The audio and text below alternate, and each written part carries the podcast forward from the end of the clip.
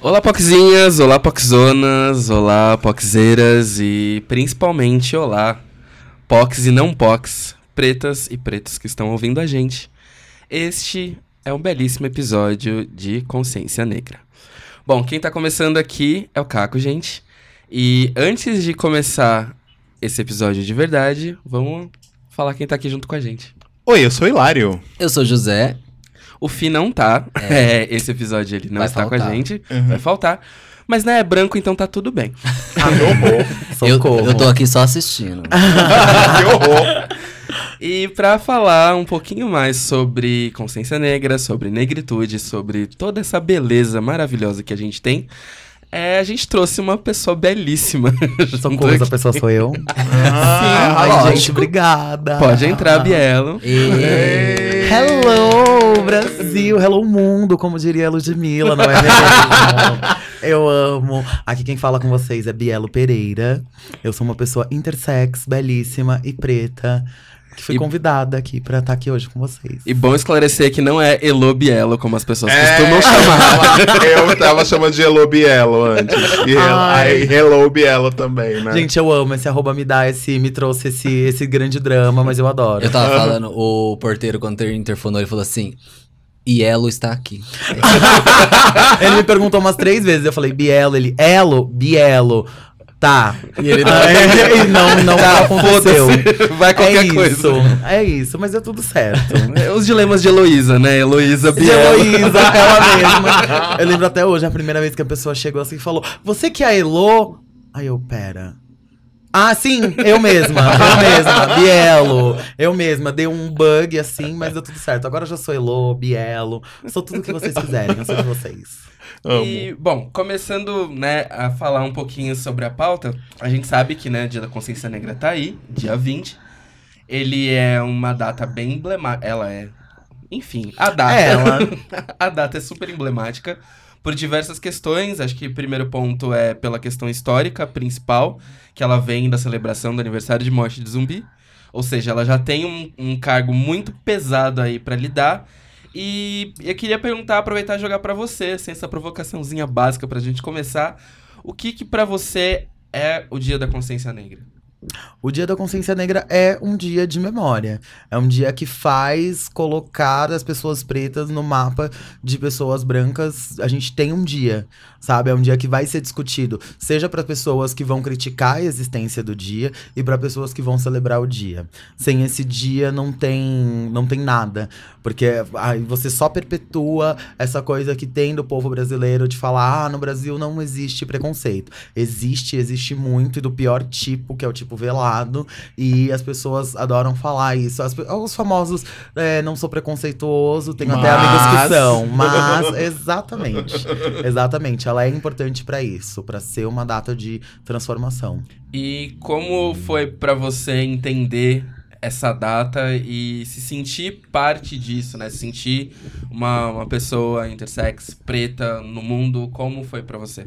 Então, pra mim veio muito, veio eu digo até que tardio, porque eu sempre tive, é, vem é um pouco mais, é um pouco extenso, né? Mas ah, eu sempre fui uma pessoa negra que era o negro único nos rolês e nos lugares, na minha vivência, porque eu tive como estudar no colégio particular a vida toda. Depois eu fui pro Metec, depois eu consegui passar numa universidade pública e eu não percebia a diferença.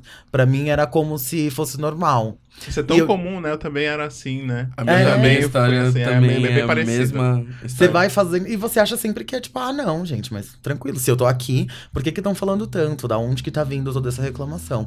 No ensino médio, eu conheci algumas pessoas pretas que tinham, que eram mais ativistas e que falavam as coisas e eu ficava tipo, nossa, gente, vocês são demais, sabe? Too much, não é isso, não tá acontecendo isso. Até que eu comecei a me perceber quando, por exemplo, ah, eu quero deixar meu cabelo crescer, mas por que que eu tenho sempre que raspar o cabelo? Além de ter a coisa da heteronormatividade, que eu tinha que parecer um homem, é porque esse é o corte de cabelo que funciona para um homem preto. O homem preto não pode ter um cabelo curto, Sim. ou o cabelo comprido. Sim. Todos os homens, bran homens brancos podem, mas por que, que a gente não? Então aí eu fui começando a deixar o cabelo crescer, fui percebendo os olhares, comecei a perceber, tá, mas espera, isso é um olhar diferente. Porque além de tudo, vocês não estão me vendo, mas eu sou uma pessoa gorda. Então, pra mim, sempre isso era uma coisa que impactava mais. Quando as pessoas viam, antes de ver, ah, é, é um menino gay, alguma coisa assim, vai ver que é um- é uma pessoa preta, olhava a pessoa gorda. Quando eu comecei a aumentar esse token de, de negritude, de diversidade, eu comecei a ver, nossa, as pessoas estão me vendo como uma pessoa preta. Então, eu sou uma pessoa preta. Eu estou em lugares onde eu não deveria estar, ah, Uhum. pela, pelo que a sociedade diz. E aí eu comecei a, a pesquisar mais, a conversar mais sobre- com as pessoas. E eu lembro até hoje, eu não lembro exatamente de onde foi que eu ouvi, mas eu lembro que eu ouvi uma fala de tipo, pare e pensa na sua vida. Você era sempre a única pessoa preta nos lugares onde vocês estavam, aí veio até do maternal até a minha até o nono ano. Eu era sempre a única pessoa preta de todas as minhas salas de aula. E aí eu falei, nossa, é verdade. Não tinha muitas pessoas pretas na sala. Você era sempre. Ou você tava sempre em minoria, daí eu fui pro ensino médio. Dois, três pretos na sala. Na faculdade, tinham exatas, exatas três pessoas pretas na sala de aula. E era uma sala de 60 alunos, não era uma sala com poucos alunos. Aí eu falei, gente, realmente. A gente não tá tendo as mesmas oportunidades. Eu sei que eu comecei ali um pouco mais, na, um pouco mais à frente das pessoas pretas, mas mesmo assim, ainda não, não é suficiente. Sim. Não é normal isso acontecer. Foi assim que eu comecei a ter esse start da negritude, de como tudo isso é importante, de como a gente está extremamente presente em artes, mas como dentro de ambientes corporativos é um lugar que não nos é dado. Sim. E se a gente não tá presente nos lugares, nos ambientes corporativos, que é onde gera renda, que é onde faz a roda da economia girar, aí você, a uma pessoa que quando vai produzir uma publicidade, ela vai ter pauta pra falar: "Nossa, mas os pretos não consomem os nossos produtos". Mas ninguém dá oportunidade. Se vocês não estão dando oportunidade, a pessoa não tem dinheiro, é claro que ela não vai conseguir consumir esse produto de elite. Porque vocês estão. eh, Tá sendo, tá sendo estrutural essa eliminação das pessoas pretas. Você fazer essa segregação. E é sem falar. Não, eu não sou preconceituoso, mas essa pessoa é mais preparada. Uhum. Mas você fo- formata a sua forma de procura de pessoas preparadas para determinados assuntos, para qualquer coisa, é uma forma branca. Sim. Então é claro que essa pessoa não vai estar preparada. Porque você vai procurar uma pessoa, você tá procurando uma pessoa com características brancas, com vivência, cultura branca. É, É, verdade. É um, um lance muito. Três pontos aí que me chamaram muita atenção no que você falou. Acho que o primeiro é sobre a questão do cabelo. E essa é uma questão que pega muito comigo, porque eu não, não consigo ficar Inclusive, muito... seu cabelo tá bafo, que eu não tinha visto ainda. Tá um cobre closeiro. Eu não consigo ficar parada com cabelo e atualmente eu tô basicamente mudando de seis em seis meses. Então tá um rolê meio intenso. E é muito foda isso, porque o homem preto, quando ele resolve, né, se, se, se empoderar e se apoderar do cabelo, é foda porque se o seu cabelo cresce pra cima, você é suspeito. Se seu cabelo cresce pra baixo, ele também é suspeito, né? Tipo, Exato. Desde o homem preto de dread de trança ao homem de black, ele continua sendo suspeito pra sociedade. O caráter que ele é visto em sociedade é de potencial perigo. Eu acho que isso é um, um rolê muito foda, assim, de você ser. Ou até quando mesmo as pessoas usam o cabelo da pessoa negra pra falar se ela é negra ou não, né? Sim. Exato. Ah, mas você tem o cabelo liso, você não é negra. Nossa, eu. Ah, eu Beloved. escuto isso. Já Por que fico será, nervosa. né? É. Exato. Eu É, e isso disso da escola também, é- acho que é muito recorrente mesmo. É, vira e mexe aparece história de mãe falando que recebeu cartinha da professora pedindo pra cortar o cabelo Sim, da sim. criança, né? Sim. E até, por exemplo, teve a história da Babi, que tava. A, a Babi foi solta agora, recentemente, a- modelo que foi presa injustamente. A Babi foi presa porque confundiram o cabelo dela. Do tipo, tá, é, é, falaram que foi uma mulher negra de Black Power. Ela era mulher negra de Black Power na hora errada, no momento errado. E ela foi presa injustamente, sem que pudesse recorrer ao fato de que ela tinha sido presa erroneamente. Então acho que isso diz muito sobre o que é ser preta no país e como você lida com é, a maneira como o sistema acaba fudendo com a sua vida o tempo todo, sabe? É, a gente já luta pra sair da mediocridade que o sistema impõe, porque pessoas negras são colocadas em pauta é, sendo colocadas como medíocre, do tipo, ah, você Exato. não. é, por mais que você faça, você não sai da linha da mediocridade. Uhum. Enquanto pessoas brancas têm a linha de mediocridade ali rasa, né? Do tipo, sempre fazendo o mínimo, fazendo pouco e sendo pouco. Mas não, você sendo pessoa preta, você tem que mostrar que você tá acima. É porque a pessoa preta que não tem oportunidade, que tá Sim. numa situação que precisa de ajuda, aquilo é o que a sociedade espera. Você tá no lugar certo. Agora a pessoa branca que tá lá, não, ela precisa de ajuda. Sim, porque é. ali não é a base, o seu start não é ali. Ela precisa ser salva, né? Ela precisa ser salva, exato. E você fica. A pessoa preta é do tipo, ah, tá, beleza, né? Você que lute. Literalmente até você conseguir alguma coisa. Eu acho que isso mostra o quanto a gente vive num sistema cagado que privilegia as coisas primeiro com base em cor da pele, e isso é, é uma mecânica que funciona muito forte até hoje, assim, sabe? É, quanto mais a gente vê as articulações nos principais espaços e vê que, né, esse olhar de ser a única pessoa preta dos espaços é cada vez com- é, mais constante, é bizarro. E assim, é, os acessos que pessoas pretas têm, a gente tá começando a redefinir o que é uma pessoa preta e os espaços que ela pode chegar agora. Tá sendo, acho que, o maior momento de virada de pessoas pretas na vida, assim, tá sendo esse momento de agora. Que os acessos à universidade estão aumentando, os acessos às áreas profissionais estão aumentando. Mas se você fosse projetar isso para pouco tempo atrás, sabe, ninguém saberia o que pode ser, o que pode fazer, ou que potência que pode ser enquanto pessoa, sabe? Porque o sistema não deixa a gente acreditar nisso. Uhum. Exato. E todas as referências que a gente tinha, e que eram muito poucas, eram sempre referências que reforçavam o estereótipo de que, ah, se você é uma pessoa preta, olha, sinto muito, você sim tem que fazer 30 vezes mais do Sim. que a pessoa branca, e a gente vai criticar sim, e é isso, e a gente precisa ter pouco. A gente vai ter ali o mínimo, então, como já vai ser pouco, faz mais. Sim. Trabalha. Não, não, não é isso. Né? A gente tem que ter essa representatividade em todos os lugares. Sim. Até porque pessoas negras têm que ser maioria em todos os lugares, porque a maioria da população brasileira é, É, negra. exatamente. Exatamente. né? Então, é- é, um, é, um, é uma coisa que hoje em dia é utópico, mas é onde precisa chegar, né? A maioria Sim. tem que ser igual à maioria da população, em todos os lugares. É, é o reflexo, o reflexo social do, do país é muito louco, porque o que é retratado é uma, uma né, a visão retratada é uma maioria branca, Uhum, rica, sim. com acessos e com o poder de escolha do futuro, mas se você, né, joga em linhas gerais, quem tá fazendo o país andar são pessoas pretas, em sua grande maioria, e não é nem do Exato. tipo, ah, não, você tá querendo aumentar o discurso, pessoas pretas estão fazendo demais. Não, cara. São pessoas pretas que acordam diariamente pra poder botar o pão na mesa, pra poder dirigir um ônibus, pra poder limpar um estabelecimento, pra poder fazer N outras coisas que vão ditar o dia a dia de outras pessoas. E se a gente ainda tá nesses espaços considerados subalternos e muitas vezes, é justamente porque ainda falta espaço, ainda falta acesso, ainda falta reconhecimento frente ao, ao que tá rolando. Ainda sabe? falta respeito. Sim. Porque você tem que colocar. Porque quando você trabalha com uma base de respeito, você vai entender que a vivência de cada pessoa ela é diferente. E ela vai ser importante para você ati- atingir determinados objetivos. Pessoas que pensam diferentes vão atingir resultados diferentes. Sim. E hum, principalmente as pessoas que vivem aquela realidade vão saber entender melhor como a sociedade vive. E se a sociedade é representada na sua maioria, ela é existente na sua maioria de pessoas pretas, como que a representação dela vai ser feita só por uma minoria? Sim. Não tem como, você não vai conseguir entender, absorver e fazer com que as coisas girem como tem que girar e de forma igual, é, equitativa melhor.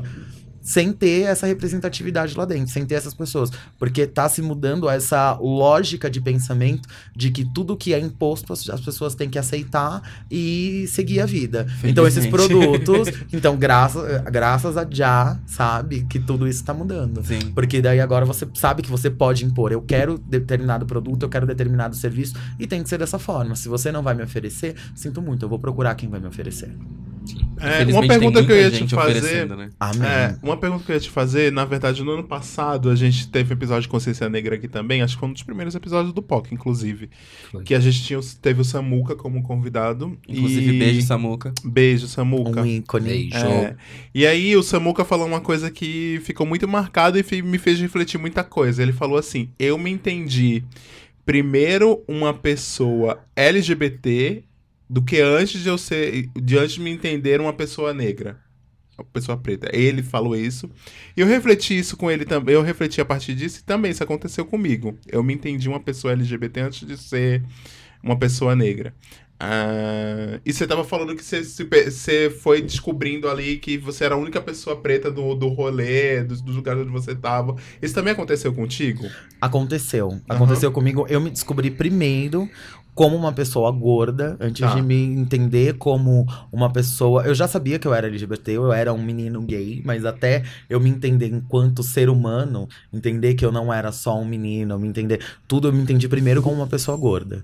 Porque daí eu fui deixando o cabelo crescer, fui sentindo os olhares que vinham e eu queria saber da onde aquilo vinha. E comecei a procurar pessoas e situações, procurar vídeos na internet, coisas que se comunicassem comigo, né? Aí isso veio até com a minha carreira hoje de influenciador, veio disso porque eu falei, tá, como é que eu vou fazer, que, que lugar que eu vou seguir? Eu tenho que meio que achar uma causa que converse comigo. Então, eu sabia que eu era uma pessoa preta, que eu era uma pessoa de pele escura, mas não no cerne da coisa, de me entender como um cidadão negro. Então eu procurei muita coisa de causa preta e eu não via, não, não comunicava comigo.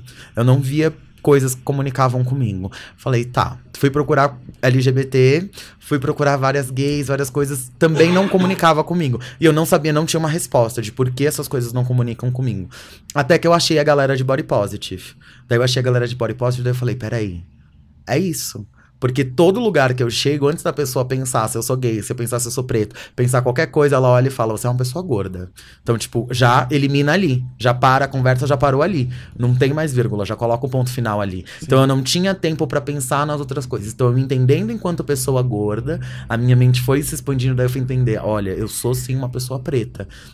E eu sou o quê? Eu sou um menino gay só? Não, eu sou uma pessoa intersexual. Eu me sinto como homem e mulher ao mesmo tempo, o tempo todo, independente da imagem social que eu esteja me apresentando. Eu sou essa pessoa bigênera. Então, isso tudo veio a partir do momento que eu me vi enquanto pessoa gorda. E aí eu senti todos esses impactos do que é dito minoria, que nós já sabemos que não é minoria, nós somos minorizados na A sociedade. minoria social, né? É a minoria social. Não é numérica. Exato. E aí a gente, fui me entendendo dessa forma a partir do momento que eu me vi enquanto pessoa gorda. Entendi.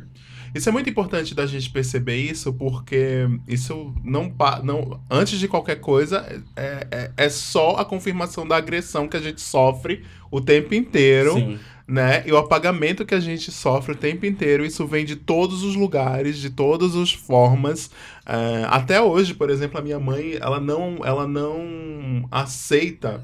Minha mãe escuta o podcast de cultura, então ela vai escutar isso aqui e vai depois dizer, ah, porque você tava falando de mim, não sei o quê. Beijo, mamãe. É, e ela não, e ela não é Beijo, uma dona pessoa Hillary. que é Etienne o nome dela. E ela fica dizendo: "Ah, você não é negro, você é moreno". Eu disse: "Moreno não existe, isso é racismo". Exato. Eu já falei isso pra ela bilhões, zilhões de vezes. Moreno não existe, isso é racismo. Eu sou uma pessoa negra e assim, ah, e como a gente, como a gente tem que todos os dias ah, colocar isso pras pessoas e colocar de fato pras pessoas que existe isso, né? Sim. E como isso é como é como é difícil. Porque quantas pessoas existem por aí que não também não se reconhecem negras e são negras? Por N motivos e por N coisas que acontecem por aí, né? Enfim, continua. É todo esse estigma que coloca sobre o fato de você ser uma pessoa preta é ruim. Então você vai falar que você é preto, por que, que você tá se depreciando Sim, o tempo sim. todo? E você fica tipo, gente, não, não é isso. Uhum. Ou você ser uma pessoa preta é você ser uma pessoa que é importante que vai estar na sociedade. E eu vou ser considerada? Sim. É, a gente só tem que pensar uma coisa que eu tava conversando com a Andresa Delgado. Inclusive, Andresa, um beijo. Andresa, eu sei que a Andresa escuta sempre o programa. Ah, a Andresa tava falando uma, falando uma coisa muito importante porque alguém fez um comentário sobre a, sobre a esposa, a namorada, não sei como é que, ela, que a Marina Santelena se coloca do Emicida, a companheira do Emicida, enfim. E a, e a Andresa compartilhou um post de uma pessoa criticando o Emicida por ele ser palmiteiro. E aí a gente tava. E aí eu tava dizendo, cara, essa militância tá ficando doente, entendeu? A gente não pode ficar é, preso nisso, porque a gente tem que escolher muito bem quem são os nossos inimigos. E o Emicida definitivamente não é nosso inimigo. Exato. Entendeu? A gente tem que parar com isso. Então, assim, a gente não pode cair nessa coisa. A gente tem que saber exatamente onde a gente tem que brigar e com quem a gente tem que brigar, gente. Posso até Né? entrar nisso, assim, que é um, é um ponto que eu acho muito bizarro, assim, da, Sim, da militância total. no geral. É, primeiro, eu acho que existem pautas muito mais importantes pra gente entrar quando Total. a gente resolve abordar o colorismo, assim, encarceramento de pessoas pretas, é, o número de mortes de pessoas pretas no país, a maneira como a- o acesso à educação ainda é, é defasado em relação a- ao todo. Todos os- esses pontos são, acho que, muito mais importantes do que a gente entrar na questão do colorismo. E eu acho que até um, um comentário, assim, pra quem pensa muito na questão do colorismo, eu tava entrando nessa brisa, assim, junto com os amigos e foi uma coisa que, pra mim, fez sentido abordar desse jeito. É, uma vez que você entende que né, a gente é fruto de miscigenações desde o nosso, da nossa origem, ou seja, aqui existiam indígenas, vieram pessoas pretas trazidas é, da, da escravidão pra cá, ou seja, a gente nasce de uma formação ali quase é, negra, indígena, mis- na mistura ali, ou é, europeia brasileira, ou europeia es- escrava, tipo, com, com essa, essa mistura toda. Essa mistura ela vai descendo por gerações onde você não tem pessoas que são mais puro alguma coisa, né? Os índios não são Exato. puros é, em termos de, tipo... é, De linhagem. de linhagem. Os negros não são puros, mas também de linhagem, assim como os europeus também não são puros de linhagem. A gente continua descendo isso historicamente para cada vez mais miscigenações. Ou seja, a gente esquece, né? é, a, a gente querer ditar sobre colorismo é meio foda, uma vez que você vem de um país que sofreu uma série de estupros. Né? Exato. Que nossa história ela é fadada por muitos estupros. É, de mulheres pretas e mulheres indígenas é, ao longo de toda uma história. E quando você vai entendendo tudo isso, é, tem ainda fatores mais, tipo, mais, mais básicos, assim, tipo, biológicos mesmo. Por exemplo, uma pele exposta ao sol diariamente por X horas, a maneira como a melanina dela vai se manifestar vai ser diferente, porque o corpo começa a adequar as necessidades desse espaço. Ou seja, tudo isso compõe para que uma pele de uma pessoa seja mais clara ou mais escura. E o fato dela ser a partir de qualquer tom mais escura mostra que sim, existe ali um traço de negritude dentro dela. E muitas vezes esse traço pode não ser tão lido facilmente, mas existe. E isso existe em boa parte das pessoas desse país. O problema do, assim, isso que, né, é, que se autodeclaram a gente tem uma maioria de 54, vírgula alguma coisa por cento, ou acho que até um pouco mais do que isso, que Um se- pouquinho mais, tá 55,6. é, que se autodeclaram, ou seja, quem não se autodeclara ainda muitas vezes pode ser porque por não saber como chegar nisso. Então acho que se a gente vem de, um, de uma história tão miscigenada, tão bagunçada, pra falar português claro, é, alegar quem é mais raça, né, né? Que até é uma coisa vou formular antes que isso saia errado. É. É até uma questão muito de, tipo, de, de, de pureza de linhagem que não tem como a gente conseguir é, travar essa, essa questão como, ah, certo e errado. E eu acho que é, é muito problemático a gente adereçar essas questões dessa forma tão descabida, muitas vezes, e tão é, baixa, né, para falar português claro, porque se a gente for entender toda a história do país, a gente não vai chegar numa conclusão é, étnico-racial perfeita, porque ela não existe, sabe? Então, tipo, toda vez que a gente for entrar nessa questão de colorismo, sabe, é prestar atenção nisso, de como a gente não pode entrar nessa pauta desse jeito, porque a gente está invisibilizando milhares de linhagens, outras que foram criadas a partir disso, sabe? E que também tem parte na história do nosso país, na história de uma série de outras realidades que não são necessariamente as nossas, sabe? Tipo, ser uma pessoa preta em diversos lugares desse país com 26 estados é completamente diferente. A gente não pode entrar nesse apagamento, sabe? Con- Concordo plenamente. Exato, eu concordo também muito, mas eu acho sempre que é importante a gente lembrar que quem é preto de pele clara Sim. tem extremamente mais vantagens Sim. dentro desse país do que Sim. as pretas, re- do que os pretos retintos. Uhum. Do que qualquer pessoa mais escura. Porque tudo que for puxado pro branco, que for puxado pro padrão, que for puxado pro que a sociedade nos ensinou a ver como belo e funcional, vai, Vai ter vai, mais ter, vantagens. vai ter mais vantagem. Uhum. Na hora. É, Uma, tipo, é, uma- é, você é tava muito... falando de colorismo, uma pergunta. É, como lidar com as questões de uma pessoa chega na internet internet, fala eu sou negro, eu sou negra. E aí começa a virar uma polêmica gigantesca de um monte de gente falando que é, um monte de gente falando que não é. Aí a pessoa fala que não, meu avô era negro, minha avó era negra, e aí, tipo, vira. Que isso é resultado de miscigenação, né? Porque Sim. nós temos famílias diversas. E, mas aí quando. Eu não sei nem formular isso. Quando a gente realmente a pessoa é negra ou não é negra. entendeu? Bom dia, isso, House. Isso é uma. Se É, você estiver nos Ah, eu tava ouvindo. Exato. Ariana Um Grande, beijo. um beijo. a Anitta. Ah, Mas a Anitta, o pai dela é negro, né? E o irmão Então, dela, o o, que irmão define? dela que ela descobriu agora é realmente. Ele, ele realmente tem traços negros, ele é retinto. Então. O que define? A gente tem poder de falar o que define? eu acho que a pessoa é que tem que se definir, né? É, é eu isso. acho que parte disso, né? Porque se você vai, por exemplo, você vai pegar os fenótipos negros e tudo mais. Então você vai, ah, eu vou ver se a pessoa tem nariz largo, com abas largas, se a pessoa tem um bocão. Isso, infelizmente, não é uma coisa que vai definir quem é Uhum. negro ou não. Exato. Até porque, né, fruto de miscigenação que somos, muita gente pode ter esse traço, tipo a bunda grande, entre outras coisas que são colocadas pra designar quem é uma pessoa preta. E outra, já conheci pessoas pretas que não tinham bunda, ou tinham boca fina, ou tinham nariz fino. E isso não necessariamente é um ponto que vai traduzir a negritude por completo. Eu acho que, assim, é, é importante pra quem tá nesse espaço racial ambíguo buscar informação pra entender melhor aonde se encaixar dentro de certas pautas. Por quê? É, o problema que muita gente acaba vendo, acho que quando esse tipo de coisa acontece, é que essas pessoas acabam se apropriando de pautas onde pessoas retintas se fodem 38 Exatamente. vezes mais Uhum. e elas colocam lá como se, cara, tivesse de braço dado com Martin Luther King. E, amore, não. Sabe? Tipo, vai com calma. Tem muita gente que passa por coisa muito mais pesada que você diariamente que não tá nem, sabe, perto disso, assim. Eu acho que é muito você olhar pela escala de, né, como, como o Biel tá falando, olhar meio que por uma escala de privilégio, sabe? Entender você, enquanto pessoa negra de pele clara, o que acontece na sua vida que te difere de uma pessoa de pele mais retinta. Sabe? Quais são os acessos que você teve até o presente momento que, se você fosse uma pessoa de pele escura, você não teria?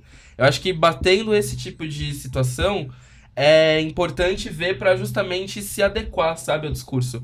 E não querer ocupar um lugar que muitas vezes não é da pessoa. Porque eu acho que o problema maior é sobre isso, sabe? Sobre pessoas que ocupam lugares que não são delas para falar de dores que muitas vezes elas nem sabem como Uhum. essa dor veio, sabe? E acho que é, é muito bosta você ver uma situação como essa, onde o seu local de fala, de quanto pessoa que sofre essa dor, tá sendo apagado porque tem alguém que, sei lá, achou que a, a vibe era da hora de falar no seu lugar, uma coisa que, né, muitas vezes ela nem sabe por onde começar Sim. a vivenciar isso. Exato. E às vezes é uma pessoa que começou a falar isso pra vender mais. Porque ela sabe que ela vai ser um produto que vai vender Sim. mais falando isso. E a sociedade vai e coloca. Uma, uma opressão pra se chamar de sua. Né? Exatamente. E até aproveitando a provocação, tem influenciadores que fazem isso, né? Dão uma certa capitaneada. Houveram boatos. Há boatos de que tem isso. Que rola uma capitaneada em cima de ser preto, porque ser preto te leva. É... Primeiro que assim, é, existe uma coisa muito bizarra sobre é, esse espaço de privilégio que pessoas pretas eventualmente acessam. Existe uma coisa meio bizarra de você ser o preto único, porque muitas vezes você é o preto único e fazem questão de reforçar ainda mais que você é o preto único. Por quê? Você vai olhar do seu lado, não tem pessoas pretas ao seu lado. É, acima de você só estão pessoas brancas. E conforme você vai, por exemplo, ganhando uma certa projeção em espaços e tudo mais, você continua sendo a única pessoa preta porque ninguém se dá o trabalho de pesquisar e saber se tem mais pessoas pretas em volta falando e abordando certos assuntos. Eu acho que isso no meio influenciador é o pior dos cenários, por quê? Porque começa a traduzir como é, pequenos tokens. Então tem a preta que fala de não sei o quê, tem a Uhum. preta que fala de não sei o que lá, tem a preta que fala disso, o preto fala daquilo, o preto fala daquilo outro. E fica meio que um lance como se tivesse, sei lá, 10 pessoas pretas no mundo. Exato. E essas pessoas pretas têm que resolver o problema no meio de Então, todas as outras brancas. Sim. Que a gente vai fazendo rodízio entre elas. E, E as aí- pretas são essas. E aí delas se não se gostarem, né? Porque aí, aí é mais Aí alimento acabou. pra, tipo, para as pessoas brancas em sua grande maioria, falar, ah lá, os pretos nem se ajudam. Que é o que acontece muito em representatividade de influência, né? De pessoas em minoria, é, chamados de minoria, como LGBTs, negros, são sempre a- a- o mesmo clubinho, né? Sim, Essas exato. mesmas pessoas são chamadas pra fazer absolutamente tudo, porque são poucas pessoas que têm um alcance gigantesco. Exatamente. Tem, tem essa questão do tamanho do alcance. Uhum. Então você vai. Muitas das vezes você só vai comparar uma pessoa preta com outra na hora de fazer uma campanha ou de fazer um convite, se você tem cota pra isso. Se você olha e fala, eu preciso convidar 10 pessoas, e dessas 10, obrigatoriamente duas têm que ser pretas. Então, neste caso, aí eu vou comparar pessoas pretas com pessoas pretas.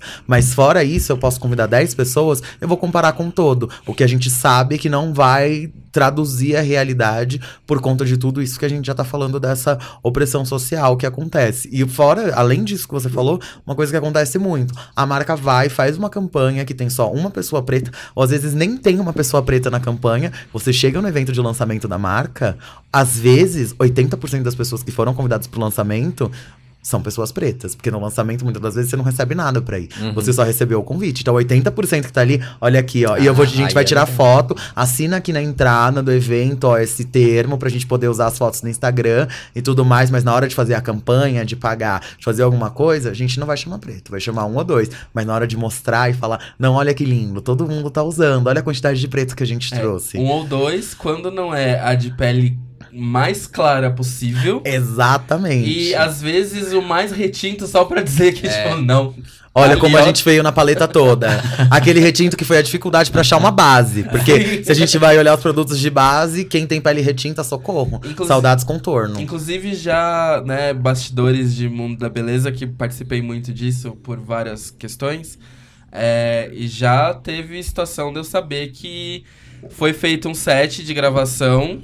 A pessoa preta tava sendo maquiada com outro produto porque não tinha o produto no tom Meu Deus. pra fazer a campanha que ia ter um personagem preto, sabe? Tipo, É um absurdo. É, uns negócios assim, sem noção. E assim, a- é, o foda de rolar esse tipo de coisa é que é desgastante chegar num momento onde você tem que virar e explicar o porquê que isso tá errado, sabe?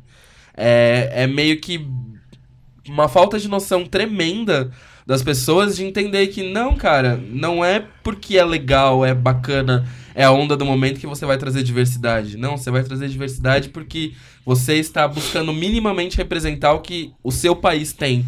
E o seu país tem muito mais gente preta do que tem gente branca. Muito mais gente gorda do que gente magra, sabe? Tipo, são essas realidades, acho que ainda falta mercadologicamente a, a noção e não só mercadologicamente, mas também socialmente falando. Parece que a sociedade fecha os olhos para essa realidade, né, é, fora do padrão, que na verdade é um enorme padrão não Exatamente. considerado, né? Uhum. Tipo, é, é, é muito engraçado isso, até mesmo para falar sobre a é, estamos falando de pessoas fora do padrão.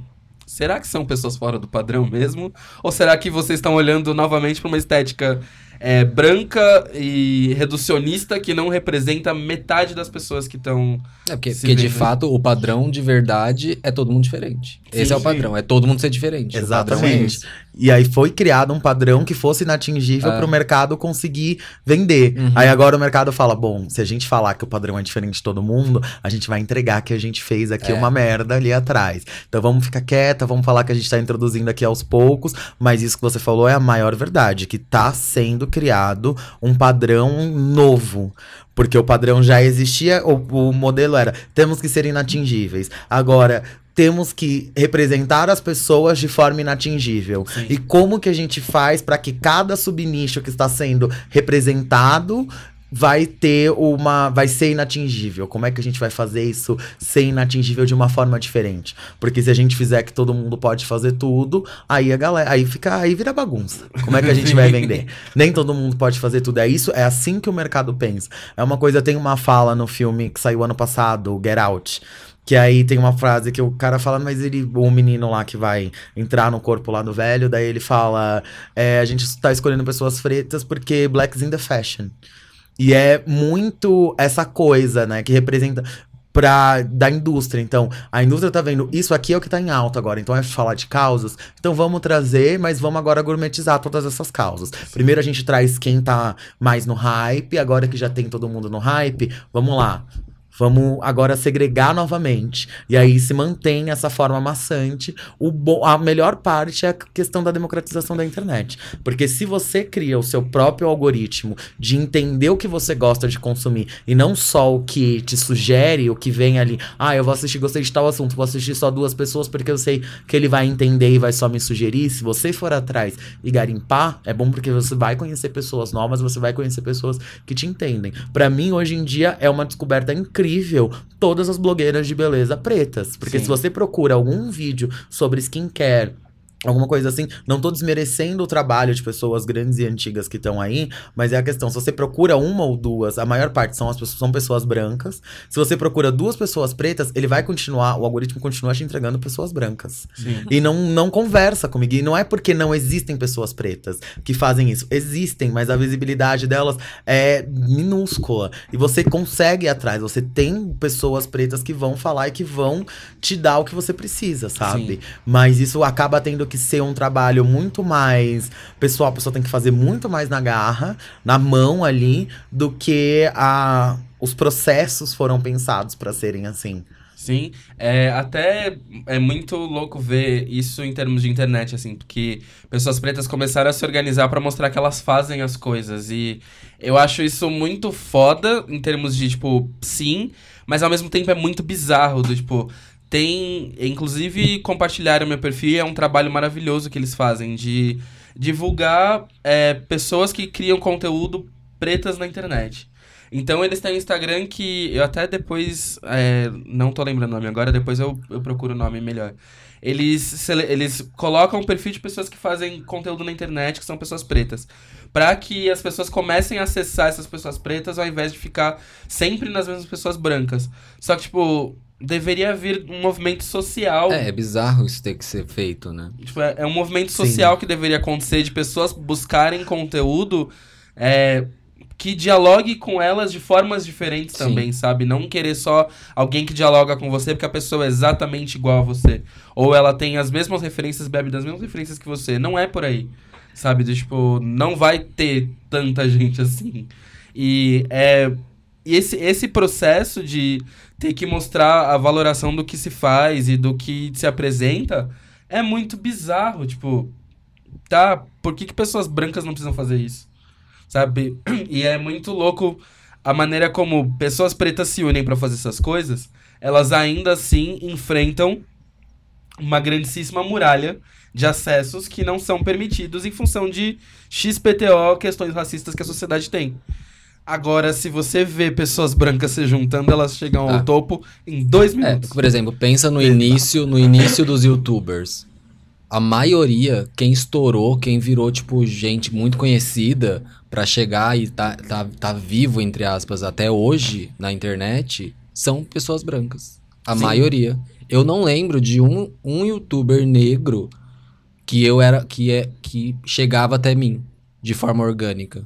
Como chegou o Felipe Neto, como chegou o PC Siqueira, como chegou a Kéfera, como chegou o Whindersson, né? Sim. Acho que o primeiro, a primeira youtuber negra que eu vi depois que eu estava já na faculdade foi a, a Nathalie Neri, né? E se que, você é, que é um exemplo de quem estourou a bolha, assim, né? Mais ou menos. E se você for parar pra pensar, tipo, é uma, é uma análise que eu sempre faço para as pessoas quando a gente fala sobre principalmente influência digital, né, criadores de conteúdos pretos, que eu acho que isso é um ponto que a gente tem que falar muito sobre, porque ainda está muito defasado. Se você pega os números de seguidores da Natalie e Uhum. compara com qualquer blogueira medíocre, branca, Uhum. ela perde. Que não faz nada. Exato, o dia que não inteiro faz postando nada. É, foto não no faz WhatsApp. nada. Que é só beleza. É. Se você pega os números do Murilo, Muro Pequeno, inclusive Murilo venha pro POC, é mesmo esquema. Não, não bate metade dos influenciadores LGBTs brancos que tem por aí. Se você pega o, próprio Spartacus, que também estourou a bolha de uma forma positiva e que né, é, acaba tendo os seus acessos grandes que é, representam, de, de certa forma, a população negra. Ainda assim, também não bate é, outros blogueiros brancos e tudo mais. Eu acho que essa questão toda precisa ser discutida justamente por conta disso, sabe? É, até entrando num, num papo muito polêmico, do, tipo, quando o Spartacus falou sobre a questão da vaquinha, que ele falou sobre a questão do MacBook, porque o MacBook e tudo mais, é, ele talvez tenha se explicado de uma forma muito pouco elaborada pro momento, mas o que é, que é entendido em linhas gerais do que ele quis dizer é o seguinte. Você tá num meio que é extremamente competitivo, onde as marcas olham, em grande maioria, para pessoas brancas, não olham para pessoas pretas. Exato. Pessoas pretas, na hora de produzir conteúdo, elas já têm a dificuldade de acesso, porque não são todos os lugares que são passíveis de acesso e não são todos os momentos que você vai conseguir captar um trabalho de qualidade. Ou seja, é, para lançar um conteúdo que vai ter blogueiro lançando dois vídeos por semana, coisa do gênero, você, enquanto pessoa preta, com um material que não te traga os mesmos benefícios em termos de produtividade e organização de trabalho, você não consegue entregar o mesmo nível de quantidade Uhum. que uma pessoa branca entrega. Por conseguinte, se você já é negligenciado por um mercado racista que privilegia pessoas brancas, quando isso chega para pessoas pretas é pior ainda. Ou seja, se você não entrega o mesmo tanto é, e não faz o mesmo tanto, que volta de novo para aquela lógica que a gente tá falando do ter que fazer sempre o mesmo, você O não tá até mais. existindo. É, você não tá existindo. E eu acho que assim, o, o lance dele de ter colocado a questão do, do MacBook, acho que pode ter sido muito mal interpretado e, novamente, né, é muito fácil cancelar pessoas pretas. A gente sabe disso, toda Sim. hora aí estão cancelando pessoas pretas. Foi muito mais mal interpretado que qualquer outra coisa, porque o que ele tá falando, na verdade, é. Gente, estão competindo num país racista onde os acessos não são iguais, as oportunidades não são iguais, e eu quero mostrar que eu posso fazer coisas legais com isso. Me ajudem a capacitar essa situação. Eu acho que isso é, um, é uma coisa que as pessoas precisam entender que até ele que tá numa posição muito boa pra quem tá começando a fazer um conteúdo agora, é, vão enfrentar o mesmo grau de dificuldade por ser uma pessoa preta em sociedade, sabe? Tipo, e ainda mais num meio como esse, onde o privilégio branco sempre vai acabar existindo e sempre vai priorizar pessoas de uma forma que, né, é muito louca, tipo. E não para nunca, sabe? Isso todo dia tá acontecendo. Alguém tá sendo preterido num trampo, alguém tá sendo preterido na vida, alguém tá sendo preterido num relacionamento. Por quê? Porque é preta, sabe? Uhum. E, é, e é uma coisa grotesca, assim.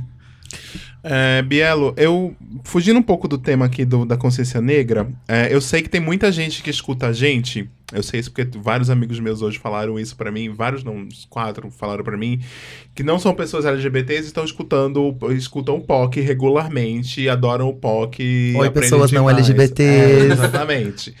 Falei com essas pessoas hoje, inclusive.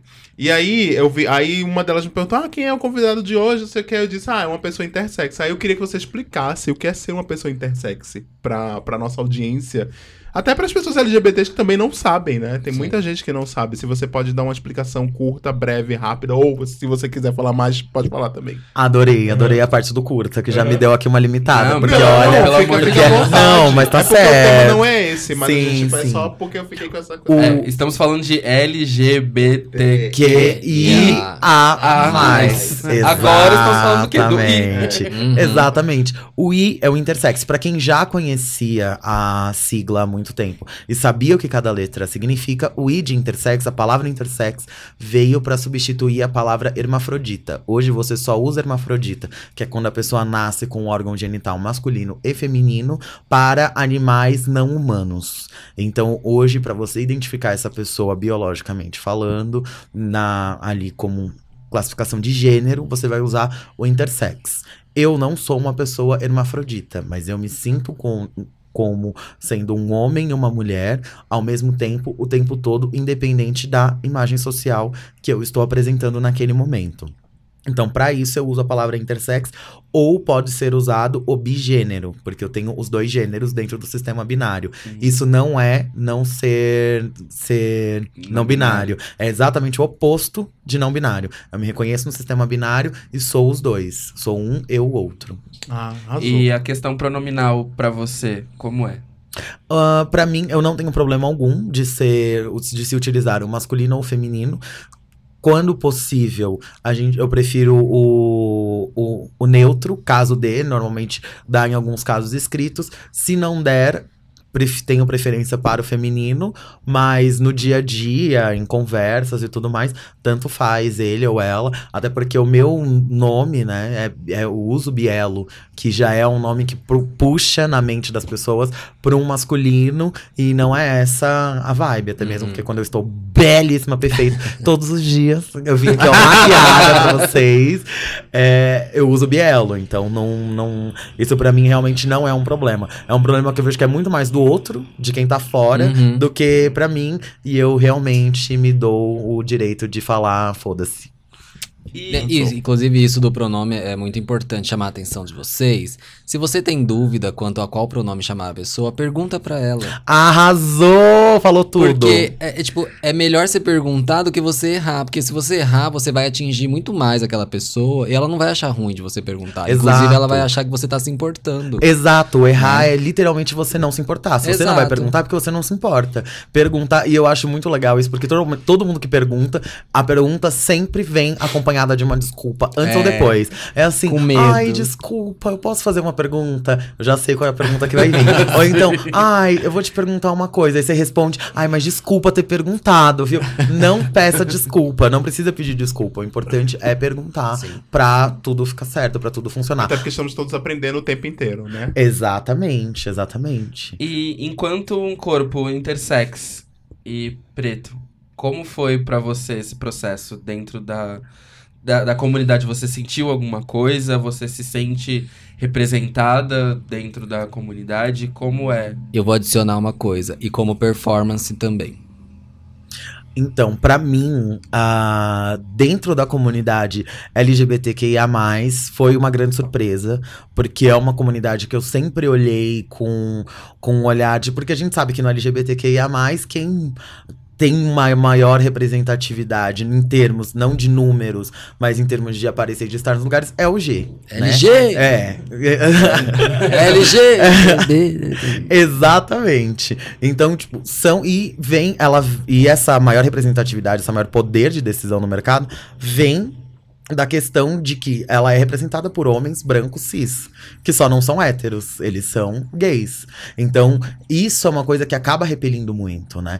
Então, era uma comunidade que eu achei que eu não ia me abraçar tanto e é a que mais me abraça, é a que mais me absorve, é a que mais me entende, até porque por conta de fazer performances, é, isso que é muito engraçado, porque as pessoas acham, tipo, ah, você é drag, então, porque você tá fazendo a performance. Dependendo da performance, ela pode ter uma inspiração drag.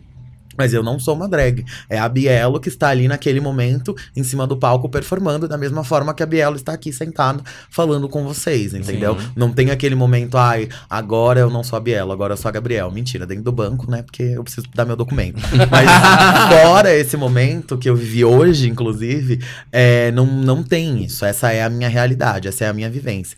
Dentro da comunidade preta, já é. acaba sendo ainda um pouco mais complicado, porque ainda existe um grande preconceito da, da comunidade negra com pessoas, eu sinto muito, com pessoas LGBTs que são fora do, do padrão ali, que ou você tem que ser, ou você tem que ser uma mulher, uma mulher dentro social e psicologicamente lésbica. Você tem que ser um homem social e psicologicamente gay. Então, você ser absorvida como uma pessoa que não é trans, porque se eu não sou, porque eu sou uma pessoa trans intersex. Então, eu tenho essa versatilidade às vezes na apresentação social, mas que não é consciente, porque eu não tenho problema com nenhum tipo de signo. Então, a pessoa trans, ela acaba sendo absorvida mais fácil porque a pessoa trans ela tá dentro do sistema binário. Você é um homem ou uma mulher. Mas e agora? Como é que é essa pessoa que chega e que a gente não, não entende muito bem? Então aí eu tenho uma vertente maior de aceitação dentro de movimentos negros quando eu estou junto a pessoas LGBTQIA+, do movimento negro. Sim. Mas o movimento como um todo, eu não, não sinto uma receptividade muito grande, porque é uma coisa que é muito estranha, sabe? Às vezes eu sinto muito como uma coisa de a gente já meio que entendeu como dar uma hackeada no sistema, quando eu tô com essas pessoas de grupos mais específicos que sabem o que fazer, pra gente poder ter uma voz. É meio que a gente tivesse descoberto, ah, a gente tem que ser padrão, a gente vai mostrar a nossa cultura, mas a gente tem que seguir alguns tokens pra poder hackear o sistema. Se a gente te absorver agora, vai meio que dar uma quebrada, vai ser, Sim. parece que vai ser um soco mais forte do que a gente tá vindo. A gente tá batendo pra dar um soco lá na frente. Então, mas, só que aí você fica, eu fico sempre naquele espaço de espera, sabe? É quase como se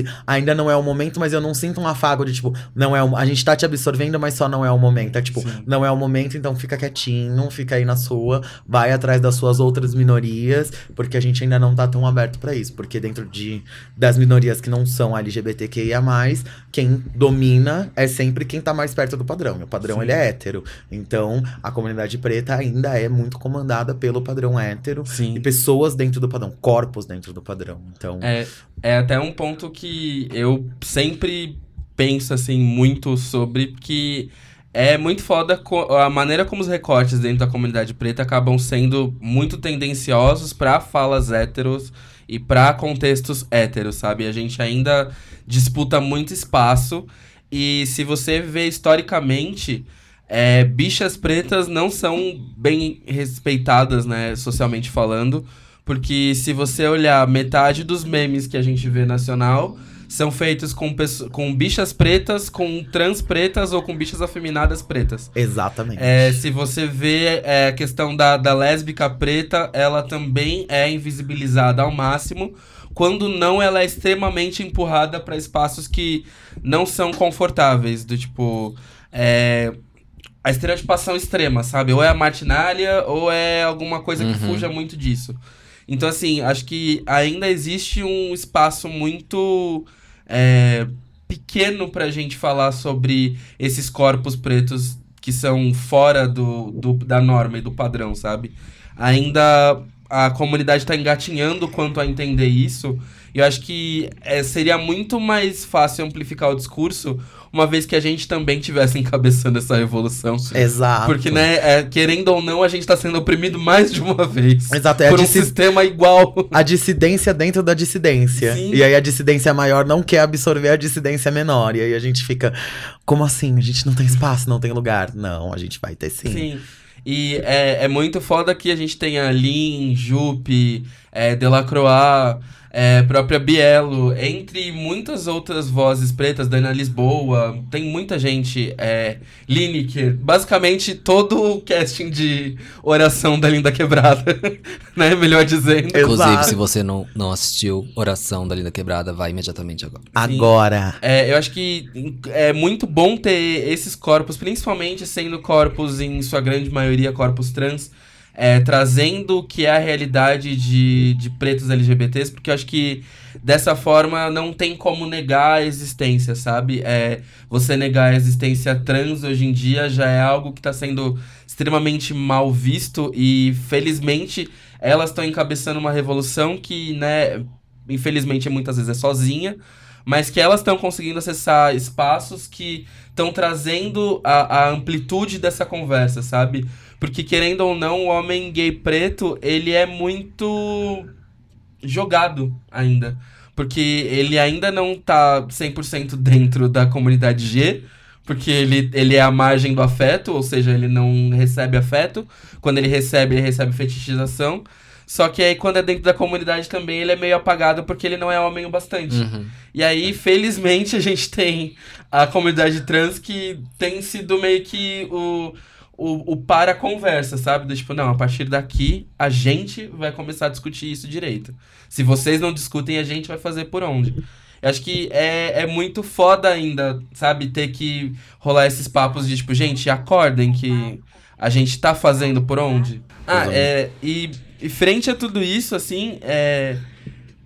Eu sempre fico me perguntando quando que vai acontecer essa virada, sabe? Do, tipo, de entender que a gente precisa desse espaço, sabe? E quando que as narrativas vão deixar de ser em cima de coisas que são momentâneas e frívolas em sua grande maioria e vão começar a pegar essa complexidade de tipo olha a quantidade de pessoas trans pretas que são mortas diariamente.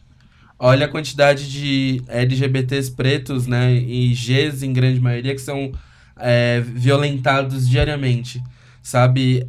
É ok isso tá acontecendo? Não é. Mas se o Estado não protege, as pessoas brancas estão cagando. E as pessoas pretas estão ainda escolhendo qual narrativa elas querem colocar em pauta.